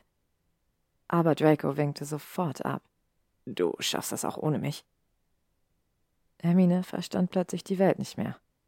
Hatte er ihr nicht mal vor ein paar Stunden erst geholfen? Wieder einmal. Und sie geküsst? Warum war er jetzt so abweisend? Hermine schüttelte langsam den Kopf. Aber ich brauche dich, sagte sie leise, aber mit Nachdruck. Dies war ihrem Raum der Wünsche endlich klar geworden. Sie konnte und wollte ihre Gefühle nicht länger leugnen. Draco schüttelte nun seinerseits traurig den Kopf. Nein, Granger. Wenn er gehofft hatte, sie damit zu vertreiben, hatte er sich aber mit der Falschen angelegt. Seine plötzlich abweisende Art fachte nur ihre Wut an, und klein beigeben zählte nicht zu Hermines Stärken. Warum blockst du mich ab? Du hast mir vorhin doch auch geholfen. Warum willst du nicht mit mir nach Australien kommen? Ist es wegen Weihnachten? Wegen deinen Eltern? Lass meine Eltern aus dem Spiel, fuhr er sie an, aber Hermine hatte schon lange keine Angst mehr. Was ist es dann? blaffte sie zurück. Verstehst du es denn nicht? Ich bin nicht gut für dich. Ich habe schreckliche Dinge getan. Seine Stimme brach etwas. Er krempelte seine Ärmel hoch. Das Mal sah im flackernden Blitzlicht des Gewitters erschreckend lebendig aus. Ich bin für immer gebrandmarkt. Ich bin schlecht. Die Leute werden immer nur den Feigling, der ich bin, in mir sehen, schrie er nun beinahe. Hermine reckte trotzig ihr Kinn und hielt ihm im Gegenzug ihren eigenen Arm unter die Nase. Ich etwa nicht? Meinst du nicht, ich hätte nicht meine eigenen Wunden? schrie sie ebenso zurück. Und ich weiß, dass du das mal nicht wolltest. Ich weiß, dass du nichts tun konntest. Du warst ein Junge. Und es ist mir egal, Draco Malfoy. Ich kenne eine andere Seite von dir. Du bist mutig. Du hast mir geholfen. Sie machte einen großen Schritt auf ihn zu und packte seinen Arm. Lass dieses Mal nicht dein weiteres Leben bestimmen, wenn Voldemort doch tot ist. Sie schnauften beide wie nach einem Marathon. Das Gewitter befand sich mittlerweile genau über ihnen und brachte in seiner Wucht die Glasscheibe zum Klirren. Die Luft war zum Zerreißen gespannt. Aber Draco rührte sich noch immer nicht, sondern starrte sie nur unverwandt an. Hermine nahm nun all ihren Mut zusammen, überwand die letzten Zentimeter, die sie trennten, und küsste ihn. Es dauerte nur den Bruchteil einer Sekunde, bis Draco sie zurückküsste, als würde sein Leben davon abhängen. Und vielleicht tat es das auch. Vielleicht war dies der Moment, der dunklen Seite in seinem Leben endgültig den Rücken zuzukehren und auf ihre Seite zu kommen, die voller Licht und Wärme war. Draco. Als er am nächsten Morgen erwachte, konnte er sein Glück kaum fassen. Hielt er doch Hermine in seinem Arm, und ihre Locken kitzelten in seinem Gesicht. Er möchte die Zeit anhalten und den Moment gern ewig währen lassen. Seine Gedanken kehrten an den vorherigen Abend zurück, zu ihren vielen Worten und ihrem unfassbaren Mut. Sein Blick wanderte zu ihrem Arm mit dem Mal, der locker auf Hermines Hüfte lag, und er konnte sich gerade noch davon abhalten, laut zu keuchen. Auf seinem Mal zeichneten sich deutliche Abdrücke von Hermines zarten kleinen Fingern ab. Das Mal war an diesen Stellen viel blasser als der Rest. Er fühlte, wie sein Herz noch mehr anschwoll. Die Gefühle, die er vor sich selbst all die Zeit versteckt hatte, ihn regelrecht überfluteten. Epilog Draco Draco gönnte sich eine kurze Verschnaufpause und genoss den Anblick der untergehenden Sonne im Meer. Natürlich war er Hermine nach Australien gefolgt und mochte das Land auf Anhieb. Die Sonne, die scheinbar stets gut gelaunten Menschen, das Meer. Außerdem hielt ihn nichts in Hogwarts, geschweige denn in Großbritannien. Sein Vater war in Azkaban, seine Mutter nach Frankreich geflohen. Er wusste, dass er Hermine unbedingt begleiten wollte, und als er über seine Schulter blickte, schlich sich ein Grinsen in sein Gesicht, und er wusste, dass er die richtige Entscheidung getroffen hatte.